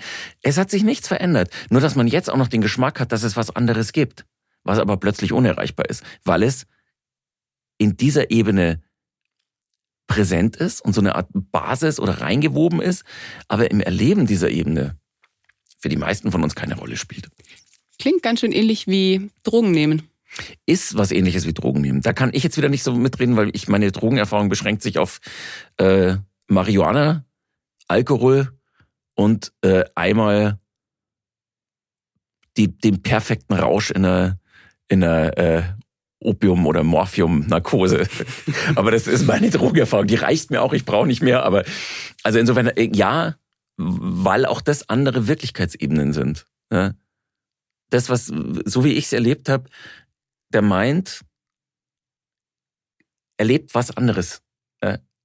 Und der erlebt auch das, was von außen reinkommt, anders. Und das ist genauso. Du sitzt ja, wenn du in einer in einem versenkten Zustand bist, was weiß ich, auf feinstofflicher Ebene, gibt es ja die grobstoffliche Ebene weiter. Das ist ja nicht so, dass die verschwindet. Und in dem Moment, wo du das anerkennst und in Verbundenheit bist, kommen diese Informationen ja weiter in dein System. Nur sie fallen halt woanders hin. Und das ist ähnlich für mich wie, wie mit Drogen. Es sind die gleichen Informationen, aber dein System also ist auf einer anderen Ebene. Ja, ich habe gerade nur gedacht, so dass, dass diese Art, ähm, sich der Spiritualität anzunähern oder vielleicht auch ähm, eine Abhängigkeit von bestimmten Erfahrungszuständen oder auch von einem Guru ähm, eine ähnliche Suchtmöglichkeit genau. haben genau. kann. Ganz klar, mhm. genau. Und das ist der Unterschied, das ist auch das, ich habe das selber lange nicht begriffen, wenn, wenn, also weil es gibt schnelle Methoden, da mal reinzuschmecken, die gibt's. Und ich bin ein totaler Freund von bestimmten dieser Methoden. Vor allem, wenn sie nicht dogmatisch sind, gibt's welche, brauchen wir jetzt auch nicht drüber reden. Aber ähm, das, wenn ich es wirklich erfahren will, wenn ich es wirklich integrieren will, wenn ich es wirklich verwirklichen will, also wenn ich hier im Leben als Thomas Tiller stehen will und während wir reden, diese andere Erfahrungsebene mit verbunden haben will, dann geht es eben nur über einen, über einen Weg, den man gehen muss. Also über entweder regelmäßige Meditationspraxis, irgendeine regelmäßige andere Praxis, aber irgendeine Praxis, die diesen, diese Verbindung übt. Tatsächlich übt. Das ist wie ein Muskel, den man trainiert. Und die Gefahr eben, wenn man das im Feld eines Gurus erlebt, man hat es nicht aus eigener Kraft geschafft. Wenn man es ähm, in einer der Methoden, die einen schnell dahin bringen, erlebt, hat man es auch nicht wirklich aus eigener Kraft geschafft. Wenn man es über Drogen erlebt, hat man es auch nicht aus eigener Kraft geschafft. Also diese ganzen Erfahrungen sind auf eine Art erkauft oder erschlichen, aber nicht erarbeitet. Das heißt also, es ist ein Weg, aber dadurch, dass man den Weg geht, hat man auch die Möglichkeit, den Weg wiederzugehen, was im besten Falle. Also wir, wir haben jetzt gerade drei Themen gleichzeitig laufen. Ich, äh, ich sag da gleich was dazu, aber ich würde Ich mag gerne, das total genau, gerne, genau, wie du das moderierst. Ja, super, genau. Also jetzt lass mich das eine Thema noch kurz beenden. Das war nämlich diese Trennung zwischen Spiritualität und, ähm, und Therapie. Mhm. Ich, für mich, möchte nichts von den beiden Sachen missen. Und das sind zwei komplett getrennte Sachen, die aber natürlich komplett zusammenfließen. Mhm. Ja? Denn eine, eine, eine bewusste und stabile Psyche und ein Selbst in der Grobstofflichkeit, in diesem, wie ich hier bin, was ich darauf verlassen kann, dass es da ist, egal was passiert, ist natürlich die beste Voraussetzung, um sich dann auf andere Wirklichkeitsebenen zu begeben. Gleichzeitig ist auch nur ein kleiner Ausflug auf eine andere Wirklichkeitsebene, relativiert alles, was hier ist. Macht's nicht weniger wert, aber relativiert's. Und plötzlich ist da so eine Lockerung da und wenn ich dann therapeutisch an oder mit mir weiterarbeite, dann, dann ist dieses System anders drauf, als es vorher drauf war. Deswegen sage ich beides, aber mit dem Bewusstsein oder der Bewusstheit, was das eine ist und was das andere ist. Das sind nämlich zwei sehr unterschiedliche Arbeiten. Ja. Und Meditation wird psychische Probleme nicht lösen ja. und Therapie wird keine Gotteserfahrung bringen. Dass man aus Versehen das eine oder das andere mitkriegt, das kann sein, aber das eine ist nicht fürs eine und das andere ist nicht fürs andere. So, mhm. das war die eine Sache. Die andere Sache ist, kann, ist oder ist eine Erfahrung, die man im Sinne einer, einer vertikalen Erfahrung, einer spirituellen Erfahrung, einer Ganzheitserfahrung, wie auch immer du es nennen willst. Ne? Also weil schon da denkt jetzt jeder was anderes, wenn ich das sag. Kann das Suchtcharakter kriegen? Ja, klar kann's.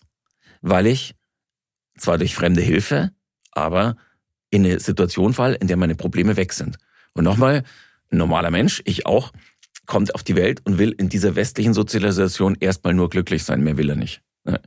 So, und dann hat er was gefunden und dann will er da wieder hin. Und ähnlich wie bei einer Droge muss man auch da die Dosis erhöhen, ja? wenn man es nur als Droge oder als Ersatz nimmt und nicht als einen Teil von sich, der eben da ist und der genauso Aufmerksamkeit, Pflege und Arbeit fordert wie alles andere auch. So, das war das zweite Thema. Und das dritte Thema war, da hattest du gerade noch eine Frage gestellt. Ähm, jetzt bin ich gerade schon wieder am vierten Thema. Sehr schön. ähm, da ging's Okay, wir werden wieder drauf kommen. wir kommen, wir kommen wieder genau. drauf, genau. Äh, nee, es ist, äh, ich bin jetzt, bin jetzt eher so am, am das alles erstmal wirken lassen. Ja, also zu, zu sagen, es ist ein Weg, genau darum, darum ging es, dass, dass es ein, ein Weg ist und dass die, die Möglichkeit, den Weg wieder zu gehen. Genau. Genau. Ja und nein. Also, mhm. die gesamten, nein, falsch.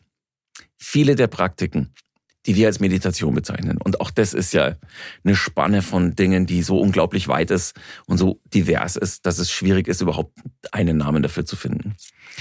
Ähm, sind, bevor sie bei uns im westlichen Kontext integriert wurden und auch wieder zu einem Mittel zum Zweck gemacht wurden, also sowas wie die ganze Achtsamkeitsbewegung. Damit dann, jetzt muss ich aufpassen, dass ich nicht zynisch werde, weil auch das ist einfach nur, was es ist. Aber damit dann ähm, der Stress nachlässt. Und ähm, das sind Techniken aus, einer, aus, aus einem ganz anderen Kontext. Nämlich aus einem Kontext, wo es darum ging, andere Wirklichkeitsebenen zu erfahren. Und sich darauf vorzubereiten. So. Was die meisten von uns, es gibt andere, ich gehöre nicht dazu, ich habe vielleicht einen oder zwei in meinem Leben getroffen. Was die meisten von uns können, ist, sich innerlich so vorzubereiten, dass sie an einen Ort kommen, an dem sowas wie eine Erfahrung auf einer anderen Ebene möglich ist. Ob diese Erfahrung, ob man die macht oder nicht, ist zumindest am Anfang des Weges ein Geschenk oder man kriegt es halt nicht. Ja. Und es hat auch wieder was damit zu tun, wer wir sind, wenn man an Reinkarnation glaubt, aber nur dann. Auch die Frage, wie oft wir schon da waren. Da gibt's ja, da gibt's ja tausend äh, Gerüste und Gebäude, die über Jahrtausende aufgebaut wurden, mit unterschiedlichsten Erklärungen. Karma, Wiedergeburt, was weiß ich. Ja, die, die Christen sind da ein bisschen schlichter, das ist aber auch okay. Selbst die haben, wenn man es genau nimmt, irgendwie so eine Idee dahinter. Naja, ich, ich weiß schon, ich marodiere gerade durch, also jeder, jeder, äh, jeder vergleichende Religionswissenschaftler wird jetzt abgeschaltet haben. Das stört aber auch nicht, weil das ist nicht das, was ihn interessiert. Und das ist auch nicht das, was mich interessiert. Deswegen bin ich ja so gnadenlos gerade. Die Erfahrung ist die, man verbindet sich damit, man macht diese Erfahrungen. Es sind sogenannte Peak- oder Plateau-Erfahrungen. Gibt es auch schöne Namen dafür. Das heißt, man macht sie und fällt wieder raus. Die wenigsten von uns im Westen werden die Zeit, die Muße und die Ruhe haben, zu dem normalen Leben, was sie hier führen, das Ganze so zu verwirklichen, dass es immer verankert ist und der Zugang dazu immer da ist. Das heißt, das Frustrierendste an Meditation kann sein, man hat die Erfahrung mehrmals gemacht und dann sitzt man ein oder zwei Jahre lang da, macht alles genauso, ist komplett im Kontakt, sitzt immer wieder an diesem absoluten Ort der Stille, wo nichts mehr stört und es passiert gar nichts. Irrsinnig frustrierend. Nee, weil das dann die Übung ist. Naja, aber also ich, ich stelle stell mir das in dem Moment ganz schön schmerzhaft vor, wenn ich, wenn ich die Hoffnung habe, wieder dahin zu kommen. Wenn die Hoffnung da ist und dann ist es wieder genau das, was du vorhin gesagt mhm. hast, dann hat es fast schon wieder ähm, praktisch Gebrauchs- oder Substanzgebrauchscharakter. Ja, mhm. ich will die Erfahrung wiederholen was die nächste Sache ist. Aber das, wir könnten jetzt ewig drüber reden. Ich glaube, wir, wir schauen mal, dass wir die Kurve wieder kriegen, weil ja, ja, die eine Erfahrung, die man macht, ja, und die dann für einen selber, meine Erfahrung war das auch, meine erste solche Erfahrung, die ich bewusst gemacht habe, weil ich glaube, dass jeder von uns die Erfahrungen eh macht. Ja, das ist die Frage, das nächstes Thema, aber das lassen wir jetzt auch. Die Frage ist ja, mache ich, also bin ich mir bewusst, dass ich diese Erfahrung mache? Mhm. Ja, weil dieses ganze, oh, die Kinder sind so unschuldig und die machen, die sind nur in diesem Zustand. Ja, aber sie sind sich dessen nicht bewusst und sie werden aus diesem Zustand rausfallen, wenn sie erwachsen werden. Ja, das Ziel ist ja nicht wieder Kind und unbewusst zu werden, sondern das Ziel ist, in, in der vollen Bewusstheit, in der ich jetzt da bin, diese Erfahrung zu machen und diese Erfahrung öfter zu machen und diese Erfahrung länger zu machen und irgendwann zu merken, es ist eigentlich eine Erfahrung nämlich die Erfahrung der Grobstofflichkeit, der Feinstofflichkeit und alles, was dahinter kommt. Das ist immer alles da. Aber ich bin nicht immer da. So. Und ich, ich weiß nicht, wenn das jemand hört, der es geschafft hat, mit einem ganz normalen westlichen Leben, ne, trotzdem in eine komplette Verwirklichung zu kommen und sein westliches Leben weiterführt. Hey, bitte anrufen, weil äh, will ich kennenlernen. Ja, unbedingt. Also das, äh, ich, ich werde es nicht oder ich bin's nicht. Aber die Praxis, und das war ja die Frage, ist es frustrierend? Das ist auch nur Teil der Praxis. Ja? Wenn es frustrierend ist, dann ist es ganz schnell die Frage nicht mehr vertikal, was muss ich anders machen im, im, ähm, im Meditieren, sondern horizontal. Psyche. Wer in mir, welcher Anteil in mir ist enttäuscht? Und Enttäuschung ist eine grobstoffliche Erfahrung. Also zurück Richtung Therapie. Und dieses Hin und Her und dieses Miteinander, mhm. Inklusive auch noch seinen Körper irgendwie ordentlich zu behandeln. Ja, weil wenn ich irgendwie die ganze Zeit nur vom Hunger gequält bin oder ständig müde bin, weil ich das Falsche esse oder äh, dann, dann wird das auch nicht funktionieren. Aber dieses freudvolle, auch sowas wie ein Frust einfach willkommen zu heißen, kurz frustriert zu sein und dann wieder diese Trennung hinzukriegen, zu merken, Moment, da, da ist was, da ist Frust. Nicht ich bin frustriert, sondern da ist Frust. Wo kommt denn der her? Und dieses permanente Forschen, das, das wird irgendwann zu so einem Spiel, zu einem Tanz. Und dann, und dann spielt es eben auch keine Rolle mehr, ganz ehrlich. Ähm, und da geht für mich die Trennung wieder verloren, ob ich jetzt gerade auf dem spirituellen, vertikalen Weg bin oder ob ich gerade auf dem horizontalen, psychischen Weg bin oder ob ich gerade joggen gehe und meinen Körper spüre oder vollkommen egal, weil die Erfahrung immer da ist. Und es ist einfach nur das Spiel, hinzuspüren, hinzugucken und zu schauen, was, was, was braucht gerade meine Aufmerksamkeit?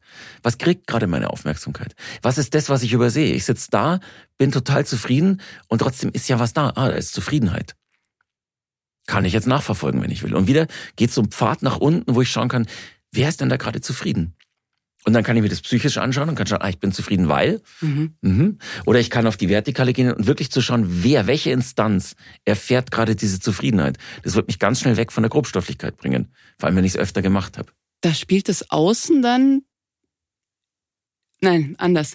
Also ich wollte sagen, da spielt das Außen gar nicht so eine große Rolle, aber ich glaube, das ist es gar nicht, sondern es ist mehr, mehr so, dass das Innen so groß wird, dass da so viel zu entdecken ist, ähm, dass das Außen natürlich reflektiert, aber wie du das beschreibst, ist einfach so dieses, wie spannend diese Selbsterforschung dann wird und, und dieses Spiel und dieser Tanz, dem, dem zu folgen und, und dieses genaue Hinschauen, genaue Hinspüren, da, da entsteht ja ein ganz großer Raum in einem selber, der erforscht werden kann. Ja und nein. Also ja, wobei ich glaube, dass dieser Raum eh da ist. Und es ist wieder nur die Frage, erlebe ich ihn oder nicht. Mhm. Ja. Und zwar nicht als Wertung, weil dann wäre es wieder so, ach schaut, der erlebt's nicht, der strengt sich nicht an. Darum geht's nicht. Ja, weil jeder so mhm. da ist, wie er da ist und jeder so da ist, wie sie da ist. Ähm, Und trotzdem natürlich ist es, wenn ich anfange, also seitdem ich diesen Raum entdeckt habe und ich habe den irgendwie relativ früh entdeckt, da wusste ich aber nicht, was es ist, ist es einfach ein großer Raum, ja. Ein großer Raum mit vielen Dingen, die da zu entdecken sind. Und je mehr da kommt, desto lebendiger und reichhaltiger wird's leben. Und weil du, weil, weil du gerade gesagt hast, das Außen spielt keine Rolle oder ist ein, ich weiß gar nicht, wie du es formuliert hattest. Das stimmt so nicht, weil diese Unterscheidung außen-innen, die ja zumindest in der Grobstofflichkeit extrem lebensnotwendig ist mhm. und überlebensnotwendig. Ähm, die, die bleibt. Und das Außen ist genauso reichhaltig und wichtig und überlebenswichtig wie, wie vorher auch oder wie, wie es am Anfang war. Der Unterschied ist, dass ich mich in diesem Außen anders erlebe. Mhm. Aber das nimmt nichts von der Verantwortung in Beziehungen weg. Das nimmt nichts von der Verantwortung für mich weg. Das nimmt nichts von der Verantwortung weg, äh, die ich vor mir selber und damit aber vor allem und allen anderen habe, ein Leben zu führen, was nicht in, eine, in einen gefühlten Schaden von anderen führt. Das ist ja alles, das bleibt ja alles. Ja.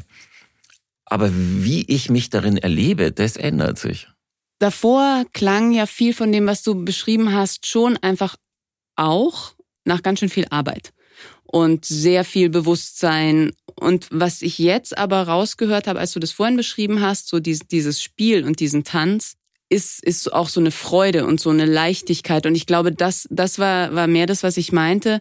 Natürlich spielt das, das aus eine Rolle und ich, ich habe das äh, gehört, aber, aber so dieses in sich drin, diesen Raum so zu erforschen, dass das auch sehr, sehr freudvoll sein kann. Ähm, das, ich würde die Unterscheidung anders machen, weil, also und zwar einfach nur, weil mir und das sind nur meine Assoziationen, aber ja klar ist es freudvoll, aber was ist Freude? Also Freude ist eine weitere Erfahrung. Wenn du mit Freude meinst, dass es sich lebendig anfühlt oder dass es nach einer, nach einer Erfüllung, also dass es erfüllend ist im Sinne von stimmig, im Sinne von meine Wesenheit macht, also ist, ist im, ist mit dem Leben verbunden, ist mit mir selber verbunden und ist mit anderen verbunden, dann ja. Wenn das Freude ist, dann bin ich dabei. Wenn aber Freude praktisch die, äh, die Freude ist, die ich als grobstofflicher Mensch, ich als Thomas Tiller erfahre, dann ist mir das Risiko zu groß, wenn ich so stehen lasse, dass es dann wieder nur die Suche nach Glück ist ähm, im Außen. Und die funktioniert halt, wie gesagt, für manche funktioniert sie ein Leben lang, wunderbar. Für mich hat sie nicht lange funktioniert. Ich habe jetzt nur drüber nachgedacht, äh, ähm, Menschen, die, die vielleicht am Anfang dieses Weges stehen. Ähm, hm? Da muss ich sofort reingehen. Niemand steht am Anfang dieses Weges, Nein. weil es den Weg nicht gibt. Du machst es einmal auch oh, das ist, das ist total schön. Schade, dass man jetzt nicht gesehen hat, wie du deine Augen verdreht hast. Ähm, ich meine, die, die am Anfang, so. also die, die sagen, ich möchte, möchte mich gerne auf den Weg dieser Selbsterforschung begeben. Was, was ich für mich erfahren habe, ist eben, dass es ja Arbeit mit Schatten ist, dass es mühsam sein kann, dass es ähm, eine Bewusstseinsarbeit ist, dass es tatsächlich ein Weg ist, wo es wenige Abkürzungen gibt, vielleicht gibt's die, aber dennoch ist es einfach ein Weg. Ähm, und es geht jetzt nicht um Spaß, dass mhm. es immer so eine Fetzen Gaudi ist, sondern dass darin in all dieser Arbeit dennoch etwas wie Leichtigkeit, Erfüllung hast du es genannt, aber dennoch und umso mehr, also eine ganz, auf einer ganz anderen Ebene und einer anderen Art, aber dass das eben auch stattfindet. Vielleicht war das die Information, die ich gerne äh, ah. noch einmal ähm, herausgearbeitet hätte, weil ich das wichtig finde, zu sagen, es ist eben nicht nur mühsam, sich mit diesem inneren Raum zu beschäftigen und, und da weiter zu forschen, sondern es gibt eben auch ganz viele andere Aspekte. Ich glaube, also ja, erstmal ja. Ja. Aber. Und ich glaube, dass meine grobstoffliche Art in der Welt zu sein, aber sehr geprägt ist von der Verknüpfung zwischen Lebendigkeit und ähm, Mühe. Und ich natürlich damit, schätze ich mal, wenn man mir bei sowas zuhört, eher den Aspekt raushebe. Aber natürlich nicht nur. Ja?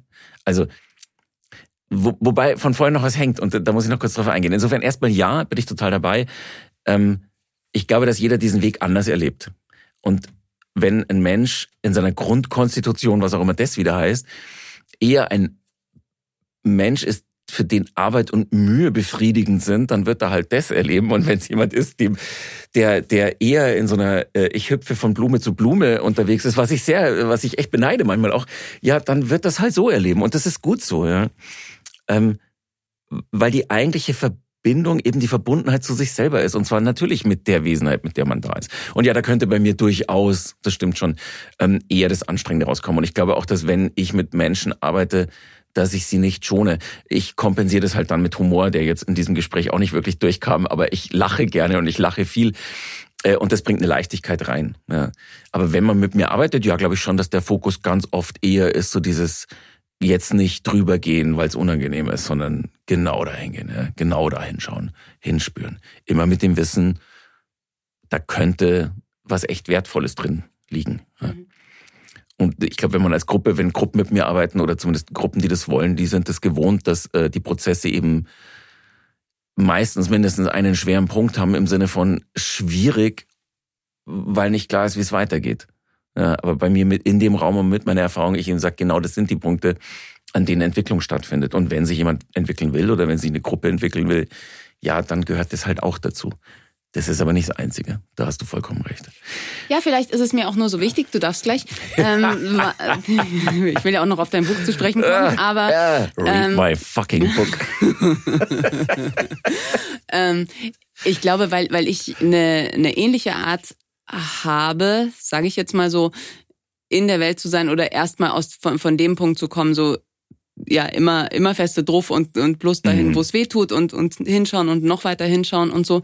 Und ich Menschen kenne, die so meinen Weg verfolgen und so ein bisschen so dieses Fragezeichen haben, so why? Also warum zur Hölle sollte man das denn wollen? Und diesen anderen Aspekt dabei oft vergesse in meinem andere miterleben lassen, so meinen Weg. Okay, wir machen jetzt noch kurz Werbung für den Weg. Ich bin dabei, weil ich jetzt gerade tatsächlich durch deinen Hinweis gerade hinspüre und es unglaublich ist. Und ich sag aber, ich sag gleich ein Aber danach, weil ich muss noch auf was antworten, was du vorhin mhm. gesagt hast. Die Momente des des hundertprozentigen, uneingeschränkten Glücks, ohne dass im Außen irgendwas dafür gesorgt hat die sind unbeschreiblich, unbezahlbar und die machen das Leben lebenswert. Punkt. So. Wenn allerdings jemand zu mir käme und sagen würde, er will diese Momente erleben, würde ich ihn wieder wegschicken, weil er dann diese Momente nicht erleben wird. Also, wenn ich das mache, um diese Momente zu erleben, dann vielleicht Lotteriegewinn, ja, ich erlebe ihn. Aber in der Regel ist genau das, was dem dann im Weg steht.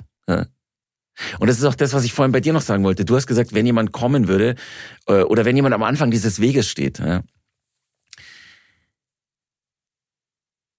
Wenn jemand zu mir kommen würde und sagen würde, er möchte diesen Weg gehen, dann wäre meine allererste Frage, wer möchte diesen Weg gehen und was ist die Hoffnung dahinter? Weil bei uns im Westen ich die Mehrzahl der Menschen so erlebe, die Mehrzahl der Menschen, die ich erlebe, muss ich ganz klar dazu sagen, ähm, dass da wieder eine, eine, eine Hoffnung von noch mehr Glück ins Leben pressen dahinter steckt. Und darum geht es nicht, weil die Glücksmomente zwar in diesem Leben, in dieser Grobstofflichkeit erfahren werden, und es macht sie so unfassbar aber eigentlich auf einer ganz anderen Ebene stattfinden und nichts mit irgendeiner Form von, ich habe noch mehr Glück in meinem Leben reingebracht und gekauft und was weiß ich. Das wird nicht funktionieren. Das wird nur enttäuschen, enttäuschen, enttäuschen. Wenn das aber dann der Schritt ist und die Enttäuschung der Schritt ist, der nötig ist, um dann den Weg doch zu gehen, ja, warum nicht? Ja, ich bin der Letzte, der sagt, es geht oder geht nicht oder es muss so laufen oder es muss so laufen. Aber was wäre die Antwort, damit du jemanden nicht wegschickst? Ich glaube, ich würde ich, also wegschicken eh nicht, aber ähm, obwohl, habe ich auch schon gemacht. Ähm, das ist genau das, was ich meine. Es gibt keine Antwort darauf. Ja. Warum sollte jemand sich auf, nennen wir es, die Suche machen? Das, entweder macht sich jemand auf die Suche oder er macht's nicht. Oder sie. Ja, also das ist so, das kommt oder es kommt nicht. Und ob das kommt aus einer Heilshoffnung, weil ich mich als verletztes Wesen empfinde oder ob das kommt aus einer Glückshoffnung, weil ich glaube, ich kann dadurch noch mehr Glück erfahren. Oder ob es kommt, weil wie viele von uns auch, sie einfach auf die Welt gekommen sind und es eh da war. Ja? Ich, ich habe nie angefangen, den Weg zu gehen. Das habe ich nie gemacht. Naja, aber zum Beispiel bei ähm, der Kontemplationstechnik, ähm, die du auch leitest, ähm, habe ich gelesen zum Beispiel, dass ein Ansinnen sein könnte, die Wahrheit, die eigene Wahrheit zu erfahren. Ja, ja. und das Schlimme ist, jeder, der das hört und jede, die das hört, wird was anderes darin hören. Mhm. Und deswegen ist es, das ist ja das Thema mit, das geht ja schon in der Grobstofflichkeit los mit allem, was im Innen stattfindet. Und es geht weiter in jeglicher weiteren Form von Erfahrung, die nur durchs Innen kommen kann. Äh, in dem Moment, wo ich es beschreibe, mache ich mehrere Sachen. A, ich hiefe es in meinem Mind. B, ich hiefe es auf die grobstoffliche Ebene, egal wo es herkommt. Und C, ich reduziere es so weit, dass ich es in Worte fassen kann. Mhm. Ja, das ist jetzt wirklich kein neues Problem. Die Philosophen haben auch wieder verschiedene Namen dafür. Mein Gegenüber wird diese Worte nehmen und kann nichts anderes machen, als es in das schon Erfahrene einzuordnen. Punkt. Und der Satz, den du gerade gesagt hast, ja, die Wahrheit, sich, also die eigene Wahrheit zu finden. Das war ein Zitat. Ja, sag mir nicht von wem. Ist einfach nur ein Satz, der für jeden Menschen was anderes bedeutet in dem Moment, wo er ist. Und wenn er wirklich sich auf den Weg macht, dann wird er spätestens drei Jahre später, wenn er den Weg konsequent verfolgt hat, wenn er den Satz hört und sich noch erinnert, welches Gefühl, welches Gespür, welche Gedanken er hatte bei dem Satz vor drei Jahren, feststellen, wie absurd die waren. Aber nur weil er jetzt anders ist. So. Und deswegen bin ich so wahnsinnig vorsichtig, äh, solche Sätze zu äußern. Ja, und deswegen ist bei mir immer so ein Aber dabei im Sinne von, ich habe den Namen vergessen, wer das war. Irgend, irgendwie einer, auch so ein alter Meister, der, der auch im Westen wieder mal eine große Gruppe von Neulingen hatte und glaube ich sogar real gesagt hat, Leute, geht heim. Der Weg, den ihr da gehen wollt, der lohnt sich nicht. So, aus so einem Frust raus, weil er weil nicht zu vermitteln ist, was der Weg ist und weil es am Schluss, weil selbst die Idee eines Weges absurd ist. Weil jeder Mensch, dem ich begegne, schon einen Weg hinter sich hat und einen Weg weitergehen wird. Und die Idee, dass an irgendeinem Punkt ein neuer oder besonderer Weg anfängt, das, das gibt's für mich nicht. Es ist ein kontinuierliches Bewusstseins- und Bewusstheitssteigernd. Und nur weil ich irgendwann an den Punkt komme, wo ich eine Erklärung brauche, die weggeht von der, von der monolithischen Erklärung der Welt, und das ist ein Wendepunkt, da bin ich schon auch dabei, kann ich aber nicht sagen, aber ich will den Weg gehen, um dahin zu kommen sondern entweder kommt da jemand hin und dann begegnet ihm hoffentlich oder ihr hoffentlich die richtige Person oder das richtige Retreat oder die richtige Lehre oder das richtige Dogma oder was auch immer. Ja? Und dann geht's halt weiter. Oder ein Mensch lebt und lebt ja, und braucht keine weiteren neuen umstürzenden Erklärungen, weil das, was er erlebt, irgendwie in seiner Welt noch konsistent zusammenzukriegen ist. Bei mir war das relativ früh nicht mehr der Fall. Deswegen was ich ja schon interessant ich finde, ist das, dass du dich der Antworten. Sagte sie und verschränkte ihre Arme. Ähm, dass du dich der, der Antworten oder klaren Formulierungen ähm, sehr entziehst, dennoch ein 250 Seiten Buch geschrieben hast. 80 Seiten waren Anhang. mit sehr vielen Fußnoten. Genau. Ähm, wo es ja durchaus darum geht, deine Sicht in, äh, deine Art in der Welt zu sein, deine Sicht auf die Welt und auf, nennen wir es, bar eines besseren Wortes, diesen Weg, ähm, zu beschreiben. Und auch, da es ja ein, ein Buch ist, mit dem du etwas in die Welt hinaus sendest, ich darin durchaus auch, was wir vorhin hatten, ein Sendungsbewusstsein sehe. Das darfst du. Danke. Was soll ich denn darauf jetzt sagen? Also, eigentlich willst du wissen, warum ich dieses Buch geschrieben habe, weil es nicht zu dem passt, was ich die ganze Zeit sage. Oder? So ja, in etwa. So in etwa. Gut. Also, warum habe ich das Buch geschrieben? Ähm, also, das sind, das, ist, das sind jetzt mehrere Sachen da. Ein Grund, warum ich dieses Buch geschrieben habe, und da muss ich ähm, Sag doch mal den Titel deines Buches. Ja, bitte, genau. Buy my fucking book. ah, nee, das war nicht der Titel. Der Titel ist ähm, Am Ende der Machbarkeit. Das mhm. Buch heißt Am Ende der Machbarkeit. Eines meiner unzähligen Bücher, die ich in diesem Leben nicht mehr schreiben werde. So, ähm, neben einem Teil, der, das habe ich ja vorhin schon gesagt, gesehen werden will, in dem wir ist der mich auch angetrieben hat, dieses Buch zu schreiben. Aber ich hatte es bewusst, also ich hatte in dem Moment bewusst, ich mache jetzt was, was ich auch diesem Teil zuliebe tue, weil der irgendwie auch noch entlastet werden muss. Das war aber nur der Antrieb. Ein, ein Teil des Antriebes. Ja, denn wenn das der einzige gewesen wäre, dann hätte ich das Buch zwar geschrieben, aber dann wäre es auch beim Schreiben geblieben, weil dann wäre es eine, eine Erfahrung gewesen, aber nichts für die Außenwelt. Gab es einen zweiten großen Antrieb und das war, dass ich, bis ich ähm, dieses Buch angefangen habe zu schreiben, immer wieder Bücher in die Hand genommen habe und auch wirklich komplexe Bücher und, und allein der ganze Ken Wilber, jetzt hätte ich schon fast Scheiß gesagt, was wirklich kein Scheiß ist, aber allein dieses ganze Ken Wilber Konstrukt, also dieses ganze äh, integrale Konstrukt, ähm, also echt hochkomplexen Mist. und mir immer was gefehlt hat. Nämlich, entweder waren es Bücher, die was in der Draufsicht beschrieben haben und mir damit Modelle an die Hand gegeben haben, Sprache gegeben haben, was auch immer. Ne? Hilfreich, brauchen wir nicht drüber reden.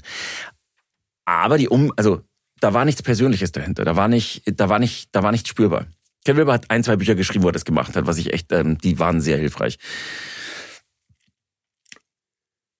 Und all diese Bücher haben Dogmen, Ideen, ähm, Systeme, Modelle, Prozesse beschrieben, egal was. Die halt einfach genau das waren. Und zwar eine Sache. So. Oder ich habe Bücher gelesen, die ähm, sehr persönlich, aber auch irgendwie sehr diffus Dinge beschrieben haben. Auch spannend, weil auch daran konnte ich mich irgendwie spiegeln oder mich inspirieren lassen. Aber das hat wiederum, da hat mir dann die Bewusstheit dafür gefehlt, dass das alles eingebettet ist in Dinge, die es wahrscheinlich seit Menschengedenken gibt und die von vielen vor uns weiterentwickelt werden. Also, was ich nicht lesen wollte, war ein weiteres Selbsterfahrungsbuch. Ich habe die und die Droge genommen und ich habe Liebe gespürt. Entschuldigung, jetzt werde ich wieder zynisch. Das ist gar nicht bös gemeint. Also, aber diese ganzen Erfahrungen, ja, so oder oder ich war drei Jahre in einem äh, burmesischen Tempel und habe da das und das erfahren. Okay, ja, wirklich okay hilft, um abzugleichen, was erfahre ich, wie auch immer, mich inspirieren zu lassen. So. Oder ich kriege irgendeine Fetzen-Theorie und kann dann überlegen, hm, wo kann ich mich da einordnen.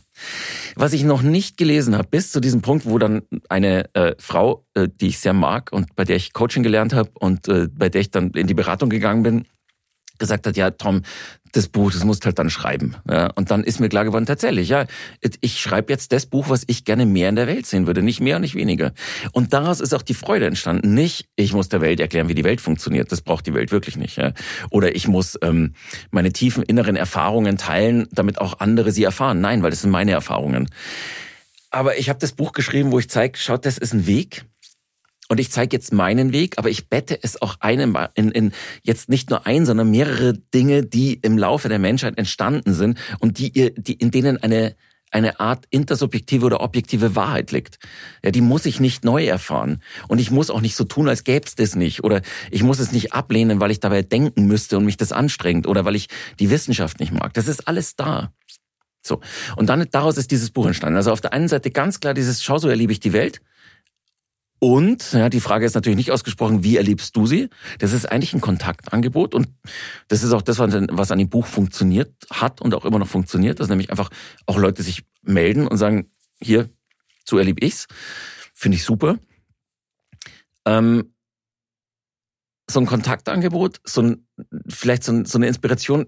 Wie erlebst du es? Also die, die, wenn überhaupt ein Sendungsbewusstsein dahinter ist. Und das lehne ich aber eigentlich ab, ehrlich gesagt, weil da ist kein Sendungsbewusstsein dahinter ähm, dann ist es dieses, hast du bewusst, wie du lebst? Das ist nur eine Frage. Hast du bewusst, wie du lebst? Hast du bewusst, wie du in der Welt bist? Hast du bewusst, wer du selber bist, wie du gemeint bist, was dein Wesen ist? Ja. Lebst du dich? Und zwar nicht in der grobstofflich westlichen Art, die gehört dazu, aber dieses, ich verwirkliche mich selber, indem ich alles ausprobiere, was es gibt. Ja, und am Schluss dann noch nachdem ich irgendwie eine Equity-Firma verkauft habe für ein paar Millionen, dann irgendwie ein Aussteigerwert. Ja. Äh, nachdem ich aber davor irgendwie mit dieser, mit dieser Firma mehrere Firmen in Ruin getrieben habe. Herzlichen Glückwunsch. Auch nur ein Weg. Ja. Sondern nicht auf der Ebene, sondern auf allen Ebenen zusammen. Ja. Auf dem, was dahinter ist. Auf dem, was du an Geschichte hast. Auf, auf all dem lebst du dieses Leben. Ja. Und ist da ein Ansinnen dahinter? Und wenn ja, dann freue ich mich. Und wenn nein, ja, dann ist es halt so. Aber da ist, wenn überhaupt, dann ist das noch ein Anteil in mir, der bis jetzt gar nicht angesprochen wurde. Und das ist einfach der, das ist so ein total verspielter, aber auch gnadenloser Teil, der andere ärgert und reizt. Ja? Der sagt, äh, du kannst schon noch irgendwie 20 Lebensratgeber lesen, das kannst du machen. Wird nichts ändern. Oder du kannst auch noch mehr Modelle lesen. Du kannst die Theory U anwenden und du kannst, kannst du alles machen. Ändert aber nichts. Was was ändert ist, wenn du das alles nimmst und dich auf die Suche nach dir selber machst. Ja, und du hast es ja nicht nur äh, nicht ausschließlich auf äh, eine persönliche Ebene nee, genau. hingeschrieben, sondern es geht ja schon auch darum, wie, wie sind wir als Menschheit in der Welt und was könnte einen Unterschied machen oder was nicht. Obwohl, das ist dann schon wieder Machbarkeit, oder? Ja, genau, genau. Und, die, und, da, und das, ist, das ist das, warum dieses Buch auch so, also selbst für mich manchmal schwer zu lesen ist, weil ich nehme es dann manchmal selber in die Hand und lese noch drin und denke mir, wow, aha, da muss ich noch ein bisschen hinleben, bis ich das verwirkliche, was ich da geschrieben habe. Aber ähm, letztlich geht's schon um alles. Geht's ums Innen, geht's ums Außen, geht's um Verantwortung, um Verantwortlichkeit, um all diese Dinge. Ist natürlich geht's darum. Ja. Aber die eigentliche Botschaft ist, wer bist du in all dem? Und auf welcher Basis tust du? Nicht mehr und nicht weniger. Und es geht auch nicht darum zu sagen, es gibt die richtige oder die falsche Basis. Es geht einfach nur darum, mir, wenn überhaupt, geht es darum zu sagen, erforscht es. Schau nach, wer das ist. Und find's raus. Und wenn dann jemand kommt und sagt, aber ich will Firmen kaufen und verkaufen. Und ich mache das aus dem tiefsten Inneren meiner Seele und meiner, ja, wunderbar dann bin ich der Letzte, der sagt, aber das ist moralisch verwerflich, weil was heißt das schon, ja? Dann ist es halt das. Aber ich will, ich will, wenn, wenn ich jemandem begegne, und da sind wir wieder ganz am Anfang, will ich sehen, dass Menschen das, was sie tun, bewusst tun. Und wenn nicht, werde ich nachfragen. Und Aber ist, da, ist darin ja. auch eine Hoffnung? Ist darin, steckt darin eine Hoffnung für, ähm, ich habe ich hab ein Interview gelesen ähm, mit Tom Ament. Nee, Amand, nee, Tom Amand, äh, genau, Tom, ja. Tom Amand, ähm, genau. gehört, ein Interview. Ja. Und ähm, darin meine ich zumindest die Hoffnung gespürt zu haben, dass es einen Jetzt ist ich, ich weiß, das ist, das ist echt ein schwieriges Feld, weil es ja gerade nicht um die Machbarkeit gibt. Aber ich frage mich, ist da die Hoffnung drin, dass es für wie wir in der Welt sind und vielleicht auch als Menschheit zumindest ein längerfristiges Überleben sichern könnten, dass darin auch ein Weg steckt? Oh, das ist jetzt fast die persönlichste Frage überhaupt. Und zwar, weil ähm, das, was ich jetzt sagen kann, immer eine Reduktion ist. Also, und da gibt's mehrere Antworten drauf und selbst die zusammenspiegeln nicht das wiederum, was, also was eigentlich die Antwort ist. Nein, da ist keine Hoffnung dahinter. Mhm. Aus einer Perspektive. Weil ich nicht sehe oder auch die Hoffnung nicht habe, schlimmer noch, ich halte uns Menschheit, ich halte die Menschheit, uns als Menschheit, nicht für die Krone der Schöpfung. Wir sind aus meinem Erleben die geilste Spezies, die es gibt. Und ich möchte nichts anderes sein. Aber wir sind einfach nur eine Spezies. Mhm. Und wir haben im Gegensatz, wenn man denn dieses klassisch darwinistisch-biologische Weltbild haben will, ich, selbst das habe ich nicht, aber dann sind wir tatsächlich in vielem weiter als alle anderen Lebewesen. Aber am Schluss sind wir einfach nur Lebewesen. Und würde es mich, wäre ich in der Situation, in der Perspektive, würde es mich traurig machen, wenn ich irgendwie miterleben müsste, dass alles, was diese Menschheit, für was diese Menschheit auch steht, und es ist vor allem Bewusstheit und Bewusstseinswert, also Bewusstwerdung, verloren gehen, was ich aber nicht glaube, wenn die Menschheit verloren geht. Aber würde ich das miterleben müssen, es, das wäre das Erschütterndste, was es gäbe für mich. Aber steckt irgendeine Hoffnung dahinter, dass das weitergeht oder, oder ich, nee, nee, wirklich. Und zwar auch, weil alles, über was wir jetzt gesprochen haben, eine Perspektive reinbringt und die heißt, es erlebt durch mich. Also nicht mehr ich erlebe. Aber ich bin ein Ausdruck des Lebens. Und es ich bin als ein kollektives es als näher, es als was Größeres. Mhm. Ne? Aber eben nicht Gott, weil Gott schon wieder so viele Annotationen hat und so viel Geschichte hat. Aber da ist ein, da ist etwas, aber auch nicht etwas, was größer ist, an was ich mich wenden muss oder so, sondern das Leben an sich erlebt sich durch mich. Ne? Und das ist, da braucht es keine Hoffnung mehr, weil sich das Leben durch jeden von uns erlebt. Ne? Das ist die eine Ebene. Die andere Ebene ist natürlich sowas wie Mitgefühl. Und das habe ich für alle Mitmenschen genauso wie für alle Mitwesen und den Planeten. Und wenn ich dann ankommen lasse, wie, wie es gerade aussieht und wer das und auch da sage ich gleich noch was dazu, weil das ist ein weiterer Teil der Antwort. Wer das verursacht? Ja, dann, dann natürlich ist dann die Hoffnung dahinter, dass sich da irgendwas ändert. Also den kleinsten Teil ankommen lassen und ich brech weinen zusammen. Und das meine ich sehr ernst. Was wir machen, wie wir miteinander umgehen, wie wir mit dem Planeten umgehen. Äh, alles, das ist, das ist zutiefst traurig. Und natürlich steckt da die Hoffnung dahinter, dass, dass sich irgendwas ändert. Aber sicher nicht durch mein Buch. Nee? Nee. Und durch die Perspektive, Nein. die du da anbietest? Nein, weil die, ähm, also es passieren gerade eh schon viele Sachen. Ein Teil davon ist in dem Buch mit abgedeckt, aber nicht eigentlich beschrieben. Das sind diese ganzen Wir-Entwicklungen, also diese We-Space-Entwicklungen, die ganzen Dialogformen, die gerade kommen. Das ist ja, das ist ja eine wahnsinnig virulente Sache gerade. Das kommt eh, wenn es kommen soll. Ja. Und gleichzeitig bei allem Mitgefühl kann ich niemandem böse sein, der sich so verhält, wie er sich verhält. Ja? Jemand, der, der eben nicht über Generationen und epigenetisch verankert die Chance hatte, so zu leben, wie wir es leben, nämlich ohne Rücksicht auf irgendwas und alles auskosten können, was wir wollen. Ja? Wenn der kommt und sagt, aber ich will reich sein und ich will reisen und ich will ein Auto haben und ich will konsumieren, kann ich dem böse sein? Nö. No fucking way. Das ist nur weil ich schon durfte oder ich durch meine Vorgeneration durfte und weitergehen durfte, kann ich keinem vorwerfen, dass er, also ich kann es keinem verbieten. Und wenn das das Ende unserer Menschheit oder das Ende des Planeten, wie wir es kennen, wie wir ihn kennen, bedeutet, ja, wer bin ich, dass ich irgendwen dafür verurteile? Ja. Und insofern steckt da auch keine Hoffnung dahinter, sondern wenn ich rein in die Empathie gehe, gehe bin ich vor dieser unlösbaren Aufgabe, äh, empathisch zu sein, weil es immer wen gibt, mit dem ich empathisch bin, der aber das Leid des Nächsten verursacht. Und das ist ein Kreislauf, den unsere Freunde, die Buddhisten, vor 2000 Jahren schon sehr deutlich beschrieben haben und als einen ewig währenden Kreislauf beschrieben haben. Und der Ausweg bei denen war, die Grobstofflichkeit nicht als das Wichtigste zu nehmen. So. Ja. Insofern steckt auch da keine Hoffnung dahinter. Und ich für meinen Teil, seitdem ich immer konsequent, nicht, nee, nicht konsequenter und radikaler, das sind viel zu große Worte, seitdem ich immer mehr das lebe, was für mich stimmig ist, brauche keine Hoffnung mehr. Ja. Weil jede Form von Hoffnung einfach nur wieder ein Weg nach zu mir ist. Ja. Wer hofft gerade? Ah.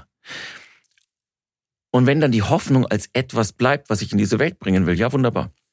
Also das beschreibst du ja schon, ne? Also zu, zu sagen, ich ähm, lasse es ganz ankommen, was da passiert, selbst äh, oder was was möglich ist, ankommen zu lassen, ähm, und werde dann sehen, ob von einem vollkommen anderen Ort eine ein Handlungsimpuls Natürlich. irgendeiner Art kommt. Genau. Das ist ja das, was, was äh, eigentlich auch so eine, so eine so, so billige Wirklichkeit ist, dass man, oder Wahrheit ist, dass man es nicht mehr aussprechen mag, aber man kann nicht nicht tun, solange man in dieser Welt ist. Ja. Weil man als Wesen Raum einnimmt und als dieses raumeinnehmende Wesen in irgendeiner Form von Kontakt mit anderen ist. Und das ist schon tun. Ja. Also du, egal wen du beobachtest, du kannst immer sagen, was der gerade tut. Mhm. Die Frage ist nicht, was tue ich, sondern von welchem Ort aus tue ich es, wie bewusst tue ich es wie bewusst bin ich mir auch der Konsequenzen, all diese Dinge. Ja, und was ist der innere Ort, von dem aus es kommt? Das ist alles, was ich sage. Aber tun, tun lässt sich nicht vermeiden. Ja. Also dann lieber bewusster tun. Und auch das, was du vorhin gesagt hast, freudvoll tun. Mhm. Auch freudvoll scheitern, was soll's? Dann ist es halt das. Aber dann habe ich es wenigstens bewusst und freudvoll gemacht. Aber so eine große, also ich bin, ich bin ein großer Skeptiker, das muss ich ehrlich sagen, ohne dass ich es irgendwie bewerte, weil ich das die Richtung total verdrehte. Aber ein großer, großer Skeptiker, wenn irgendwer die Welt retten will, da, da muss ich mich umdrehen und gehen, weil ich nur sagen kann, wen willst du eigentlich retten? Oder was willst du eigentlich retten?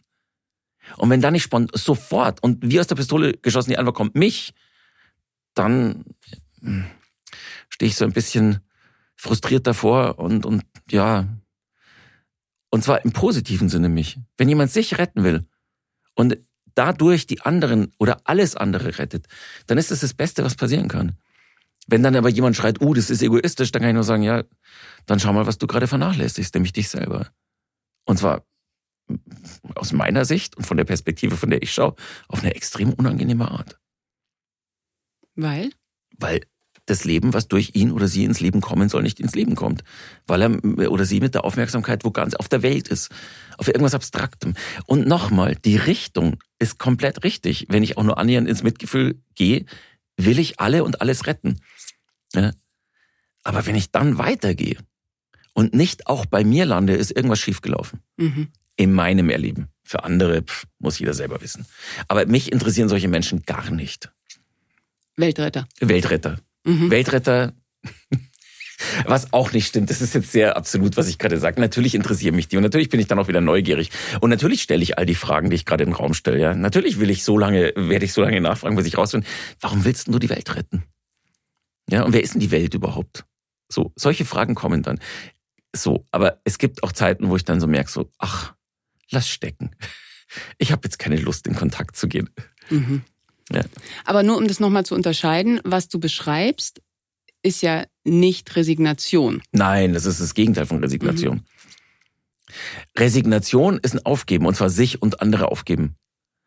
Resignation ist aufhören zu leben. Und Leben bedeutet immer Auseinandersetzung, immer auch Freude, immer alles. Den Glauben zu verlieren ist was anderes als die Hoffnung zu verlieren. Und da wird's aber jetzt, da müsst ihr jetzt wieder über Worte reden. Der Glaube ist der Glaube ans Leben. Ich bin da, ich bin lebendig, durch mich passiert was. Punkt. Je bewusster, desto schöner für mich, aber mehr ist es nicht. Ja? Den möchte ich um Gott, weil dann, weil dann, warum lebe ich dann noch? Ja? Also was soll das? Aber die Hoffnung zu verlieren heißt, die Hoffnung auf irgendeine Veränderung im Außen, die wieder auf mich zurückwirkt, zu verlieren. Und das finde ich was sehr Gesundes. Ich persönlich. Hm, ja, ich finde die Unterscheidung aber die ist wichtig. wichtig. Die ist wichtig. Ja, ja ganz klar. Ja. Ganz klar.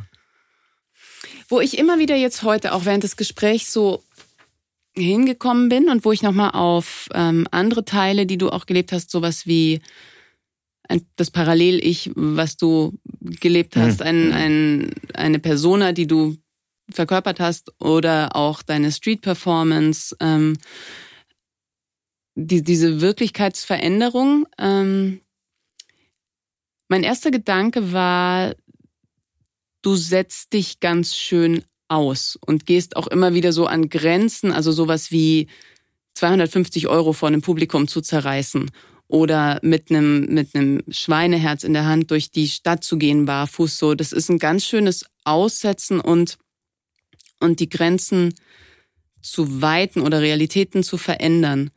Was ich dann aber, als ich diese Blog-Einträge dazu gelesen habe und was ich heute während des Gesprächs immer wieder hatte, und vielleicht ist das wirklich die Frage von ganz vom Anfang, ähm,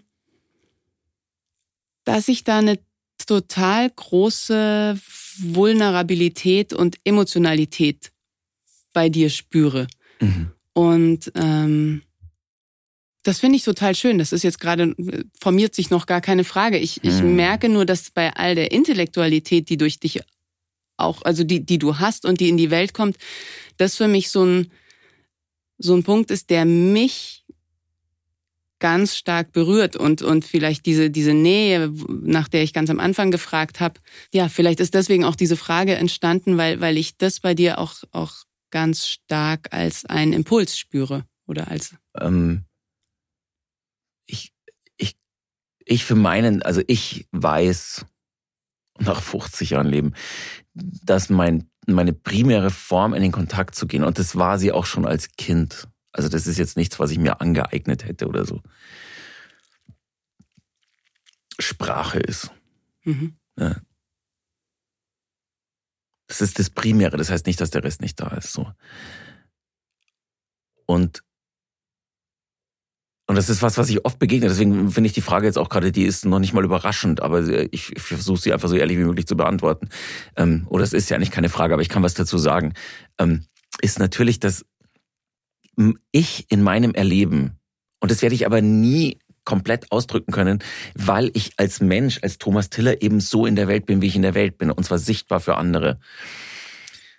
Aber ich als Wesen erlebe mich immer in, in all diesen Dingen und ja verletzlich und ja emotional und ja äh, forschend, auch äh, nicht nur auch, sondern forschend in diesen Gegenden und, äh, und Bereichen im Innen und ja mich Situationen aussetzend, um daran zu wachsen und das zu erleben und überhaupt auch, auch Emotionen, Gefühle, Situationen zu erleben, die vielleicht für andere gar, kein, gar nicht von Interesse sind. Für mich sind die von Interesse. Ich, ich will das erleben. Und ich mache mich verletzbar. Und ich bin verletzbar. Dadurch, dass ich primär über Sprache und damit über durch den Mind verarbeitetes in der Welt bin, kommt es nicht so wirklich rüber. Das weiß ich. Und kommt vor allem, wenn da noch ein Medium dazwischen ist, sowieso noch weniger rüber. Im direkten Kontakt, glaube ich, kommt es eher mal rüber. Hm. Ähm, weil das ein anderes Sensorium ist, weil das andere Ebenen sind. Aber also ich würde ich würd fast sagen 100 Prozent, aber so ist es nicht. Aber ein Großteil von dem, was ich ausdrücke, egal ob das in einer ähm, Straßenperformance ist, ob das in dem Buch ist, ob das in der Arbeit mit Menschen ist, drücke ich nicht von meinem Mind her aus. Es geht nur durch den Mind und deswegen klingt es am Schluss so wahnsinnig durchdacht und intellektuell. Selbst diese ganze Komplexität im Erleben ist, kann ich auch eigentlich erst jetzt in Worte fassen äh, durch die ganze Beschäftigung mit Ken Wilber, der, das, der die Vorarbeit also für mich praktisch persönlich geleistet hat äh, und, und dafür Sprache gegeben hat. Aber das Erleben war schon immer so da. Das war tatsächlich, ich kann mich auch schon als Kind in der Grundschule erinnern, dass ich schon immer da drin saß und auch bemerkt habe, was machen wir hier eigentlich? Wie absurd ist das? Ja? Ich muss jetzt schreiben lernen. Das ist total ab abwegig, dass ich jetzt irgendwas lernen muss. Ja? Oder, oder dass wir da mit, mit 25 Schülern alle auf einem Haufen hocken und unsere Eltern gerade irgendwo sind und arbeiten. Das habe ich in der Schule alles mitgeschnitten. Das fand ich so absurd. Ne? Oder wenn, wenn, wenn wir im Pausenhof waren und, und dann läutete irgendeine Glocke ich meine, das muss schon als Kind war das so, dass ich mir dachte, wie, da läutet jetzt eine Glocke und wir rennen alle wieder rein und machen was, wo ein Teil sagt, das macht überhaupt keinen Spaß. Ich verstehe das, nein, wirklich, ich verstehe das nicht. Und dann da vorne die Lehrerin, und ich hatte es mit meinen Grundschullehrern, hatte ich totales Glück, die waren echt, äh, also wirklich menschlich gesehen war das das Beste, was mir passieren konnte, auch wenn ich das System nie verstanden habe. Aber dann auch zu sehen, dass die, die offensichtlich Freude dran haben, was sie da machen. Und ich mir so denke, wie kann man denn daran Freude?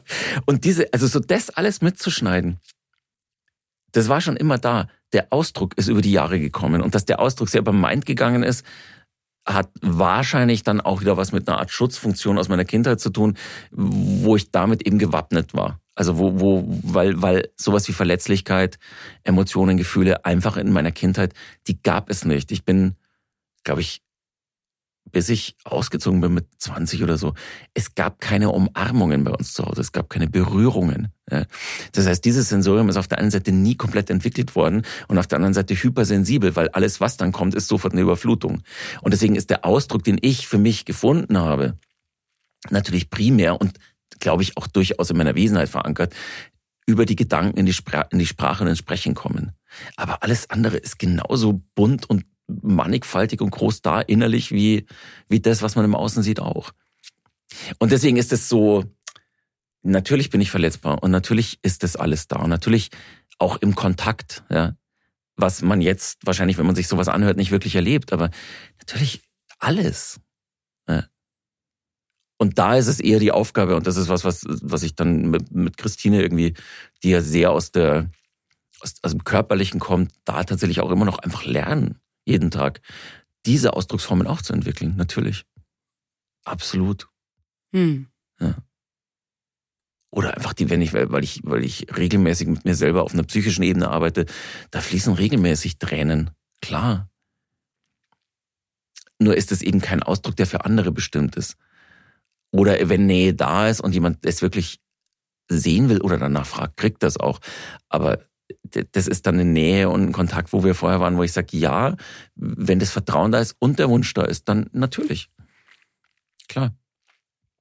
Aber sozialisiert bin ich anders. Und auch da ist es wieder, kann man jetzt drüber reden, als wäre es was, was passiert ist, oder man kann einfach nur anerkennen, das ist mein Weg. Und der erlaubt mir auf der einen Seite relativ gut Dinge auszudrücken. Und er erlaubt mir gut in Kontakt zu gehen. Und was ich aber lerne und lerne und lerne, sind halt die anderen Ausdrucksformen. Aber, und das muss man auch dazu sagen, meine Erfahrung ist, je später ich Ausdrucksformen lerne, desto bewusster lerne ich sie wieder. Mit allen Vor- und Nachteilen, wie am Anfang schon gesagt. Mhm. Danke fürs Teilen. Wow. Ich habe am Ende immer zwei Fragen. Hm, Echt am Ende erst? Am Ende? Nein, nein, zwei Fragen, die ich, die ich Ach, immer gleich alles stelle. keine nein, das waren alles keine Fragen. Jetzt fangen, genau, jetzt fangen wir an. Oh Gott. ja. Ähm, und zwar. Warte, die Antworten ist ähm, rosarot und auf keinen Fall. Okay. Magst du jetzt noch die Fragen stellen? Ja, wir können ja mal gucken, ähm, ob die beiden Antworten passen. Also, sieben Generationen vor dir, sieben Generationen nach dir. Wo siehst du dich in diesem Geflecht? Ich sehe mich da gar nicht, spannenderweise. Ich sehe mich da nur im Sinne von, ich werde dem Ruf, den das Leben an mich hat, so gerecht wie möglich. Mehr kann ich eh nicht tun. Alles andere wäre eine Anmaßung, Überforderung oder auch einfach weniger.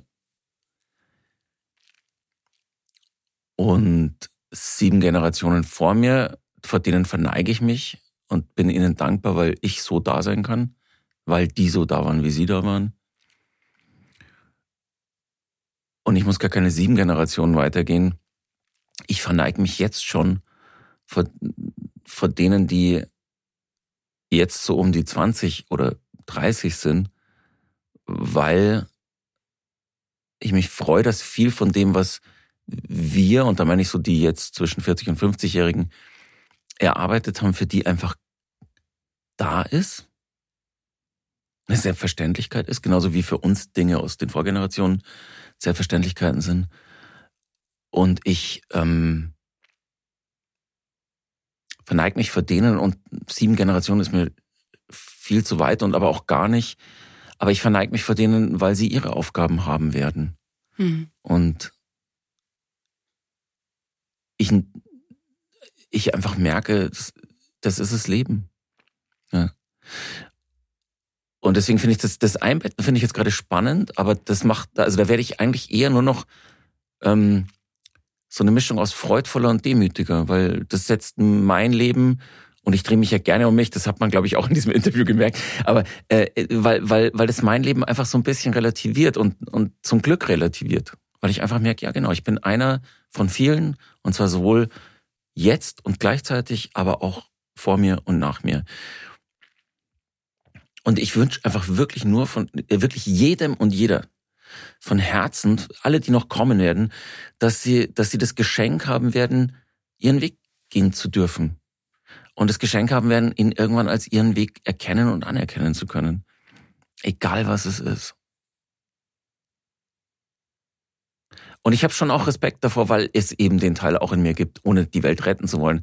Aber der sagt, wow, was, was wir euch, und zwar jetzt der nächsten und aber was in sieben Generationen ist, mag ich, also wage ich mir gar nicht vorzustellen, ähm, was wir euch da gerade hinterlassen, das ist nicht wirklich schön. Das ist nicht schön. Aber auf der anderen Seite ist auch das, was uns unsere Eltern hinterlassen haben, war aus deren Sicht irgendwann nicht mehr schön und wir haben es genommen und haben weitergemacht, so gut wir konnten.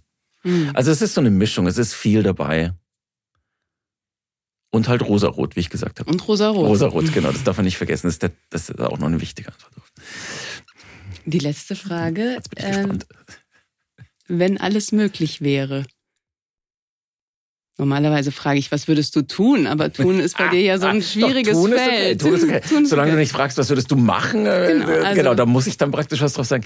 Wenn alles möglich wäre, aber es ist doch irgendwie alles möglich, oder nicht? Und ich glaube, die, die Antwort, die ich vorher gegeben habe, auf keinen Fall. Die vollende jetzt, ich, ich jetzt noch, würde ich irgendwas ändern.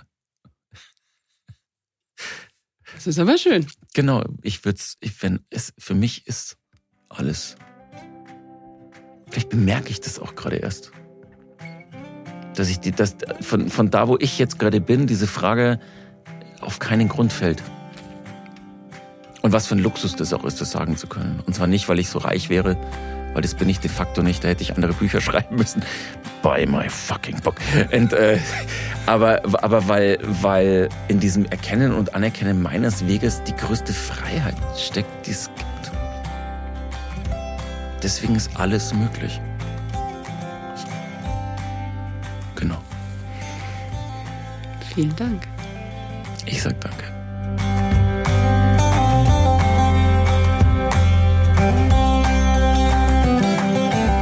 Das war Thomas Tiller in meinem Podcast Wachstumsversuche. So schön, dass ihr dabei wart. Ich habe mich nach dem Gespräch gefühlt wie einmal Schleuderwaschgang. Und das im besten Sinne. Ich liebe es, wenn Begegnungen mich herausfordern, wachrütteln und anregen, tiefer zu schauen. Das ist Thomas auf jeden Fall gelungen. Ich hoffe, ihr nehmt seine Aufforderung ernst und kauft sein fucking Buch. Es ist wie Thomas selbst, klug, unterhaltsam und transformativ. Wir hören uns hier wieder in einem Monat mit der nächsten Folge meiner Wachstumsversuche. Ich freue mich drauf. Bis dahin alles Liebe, Sarah.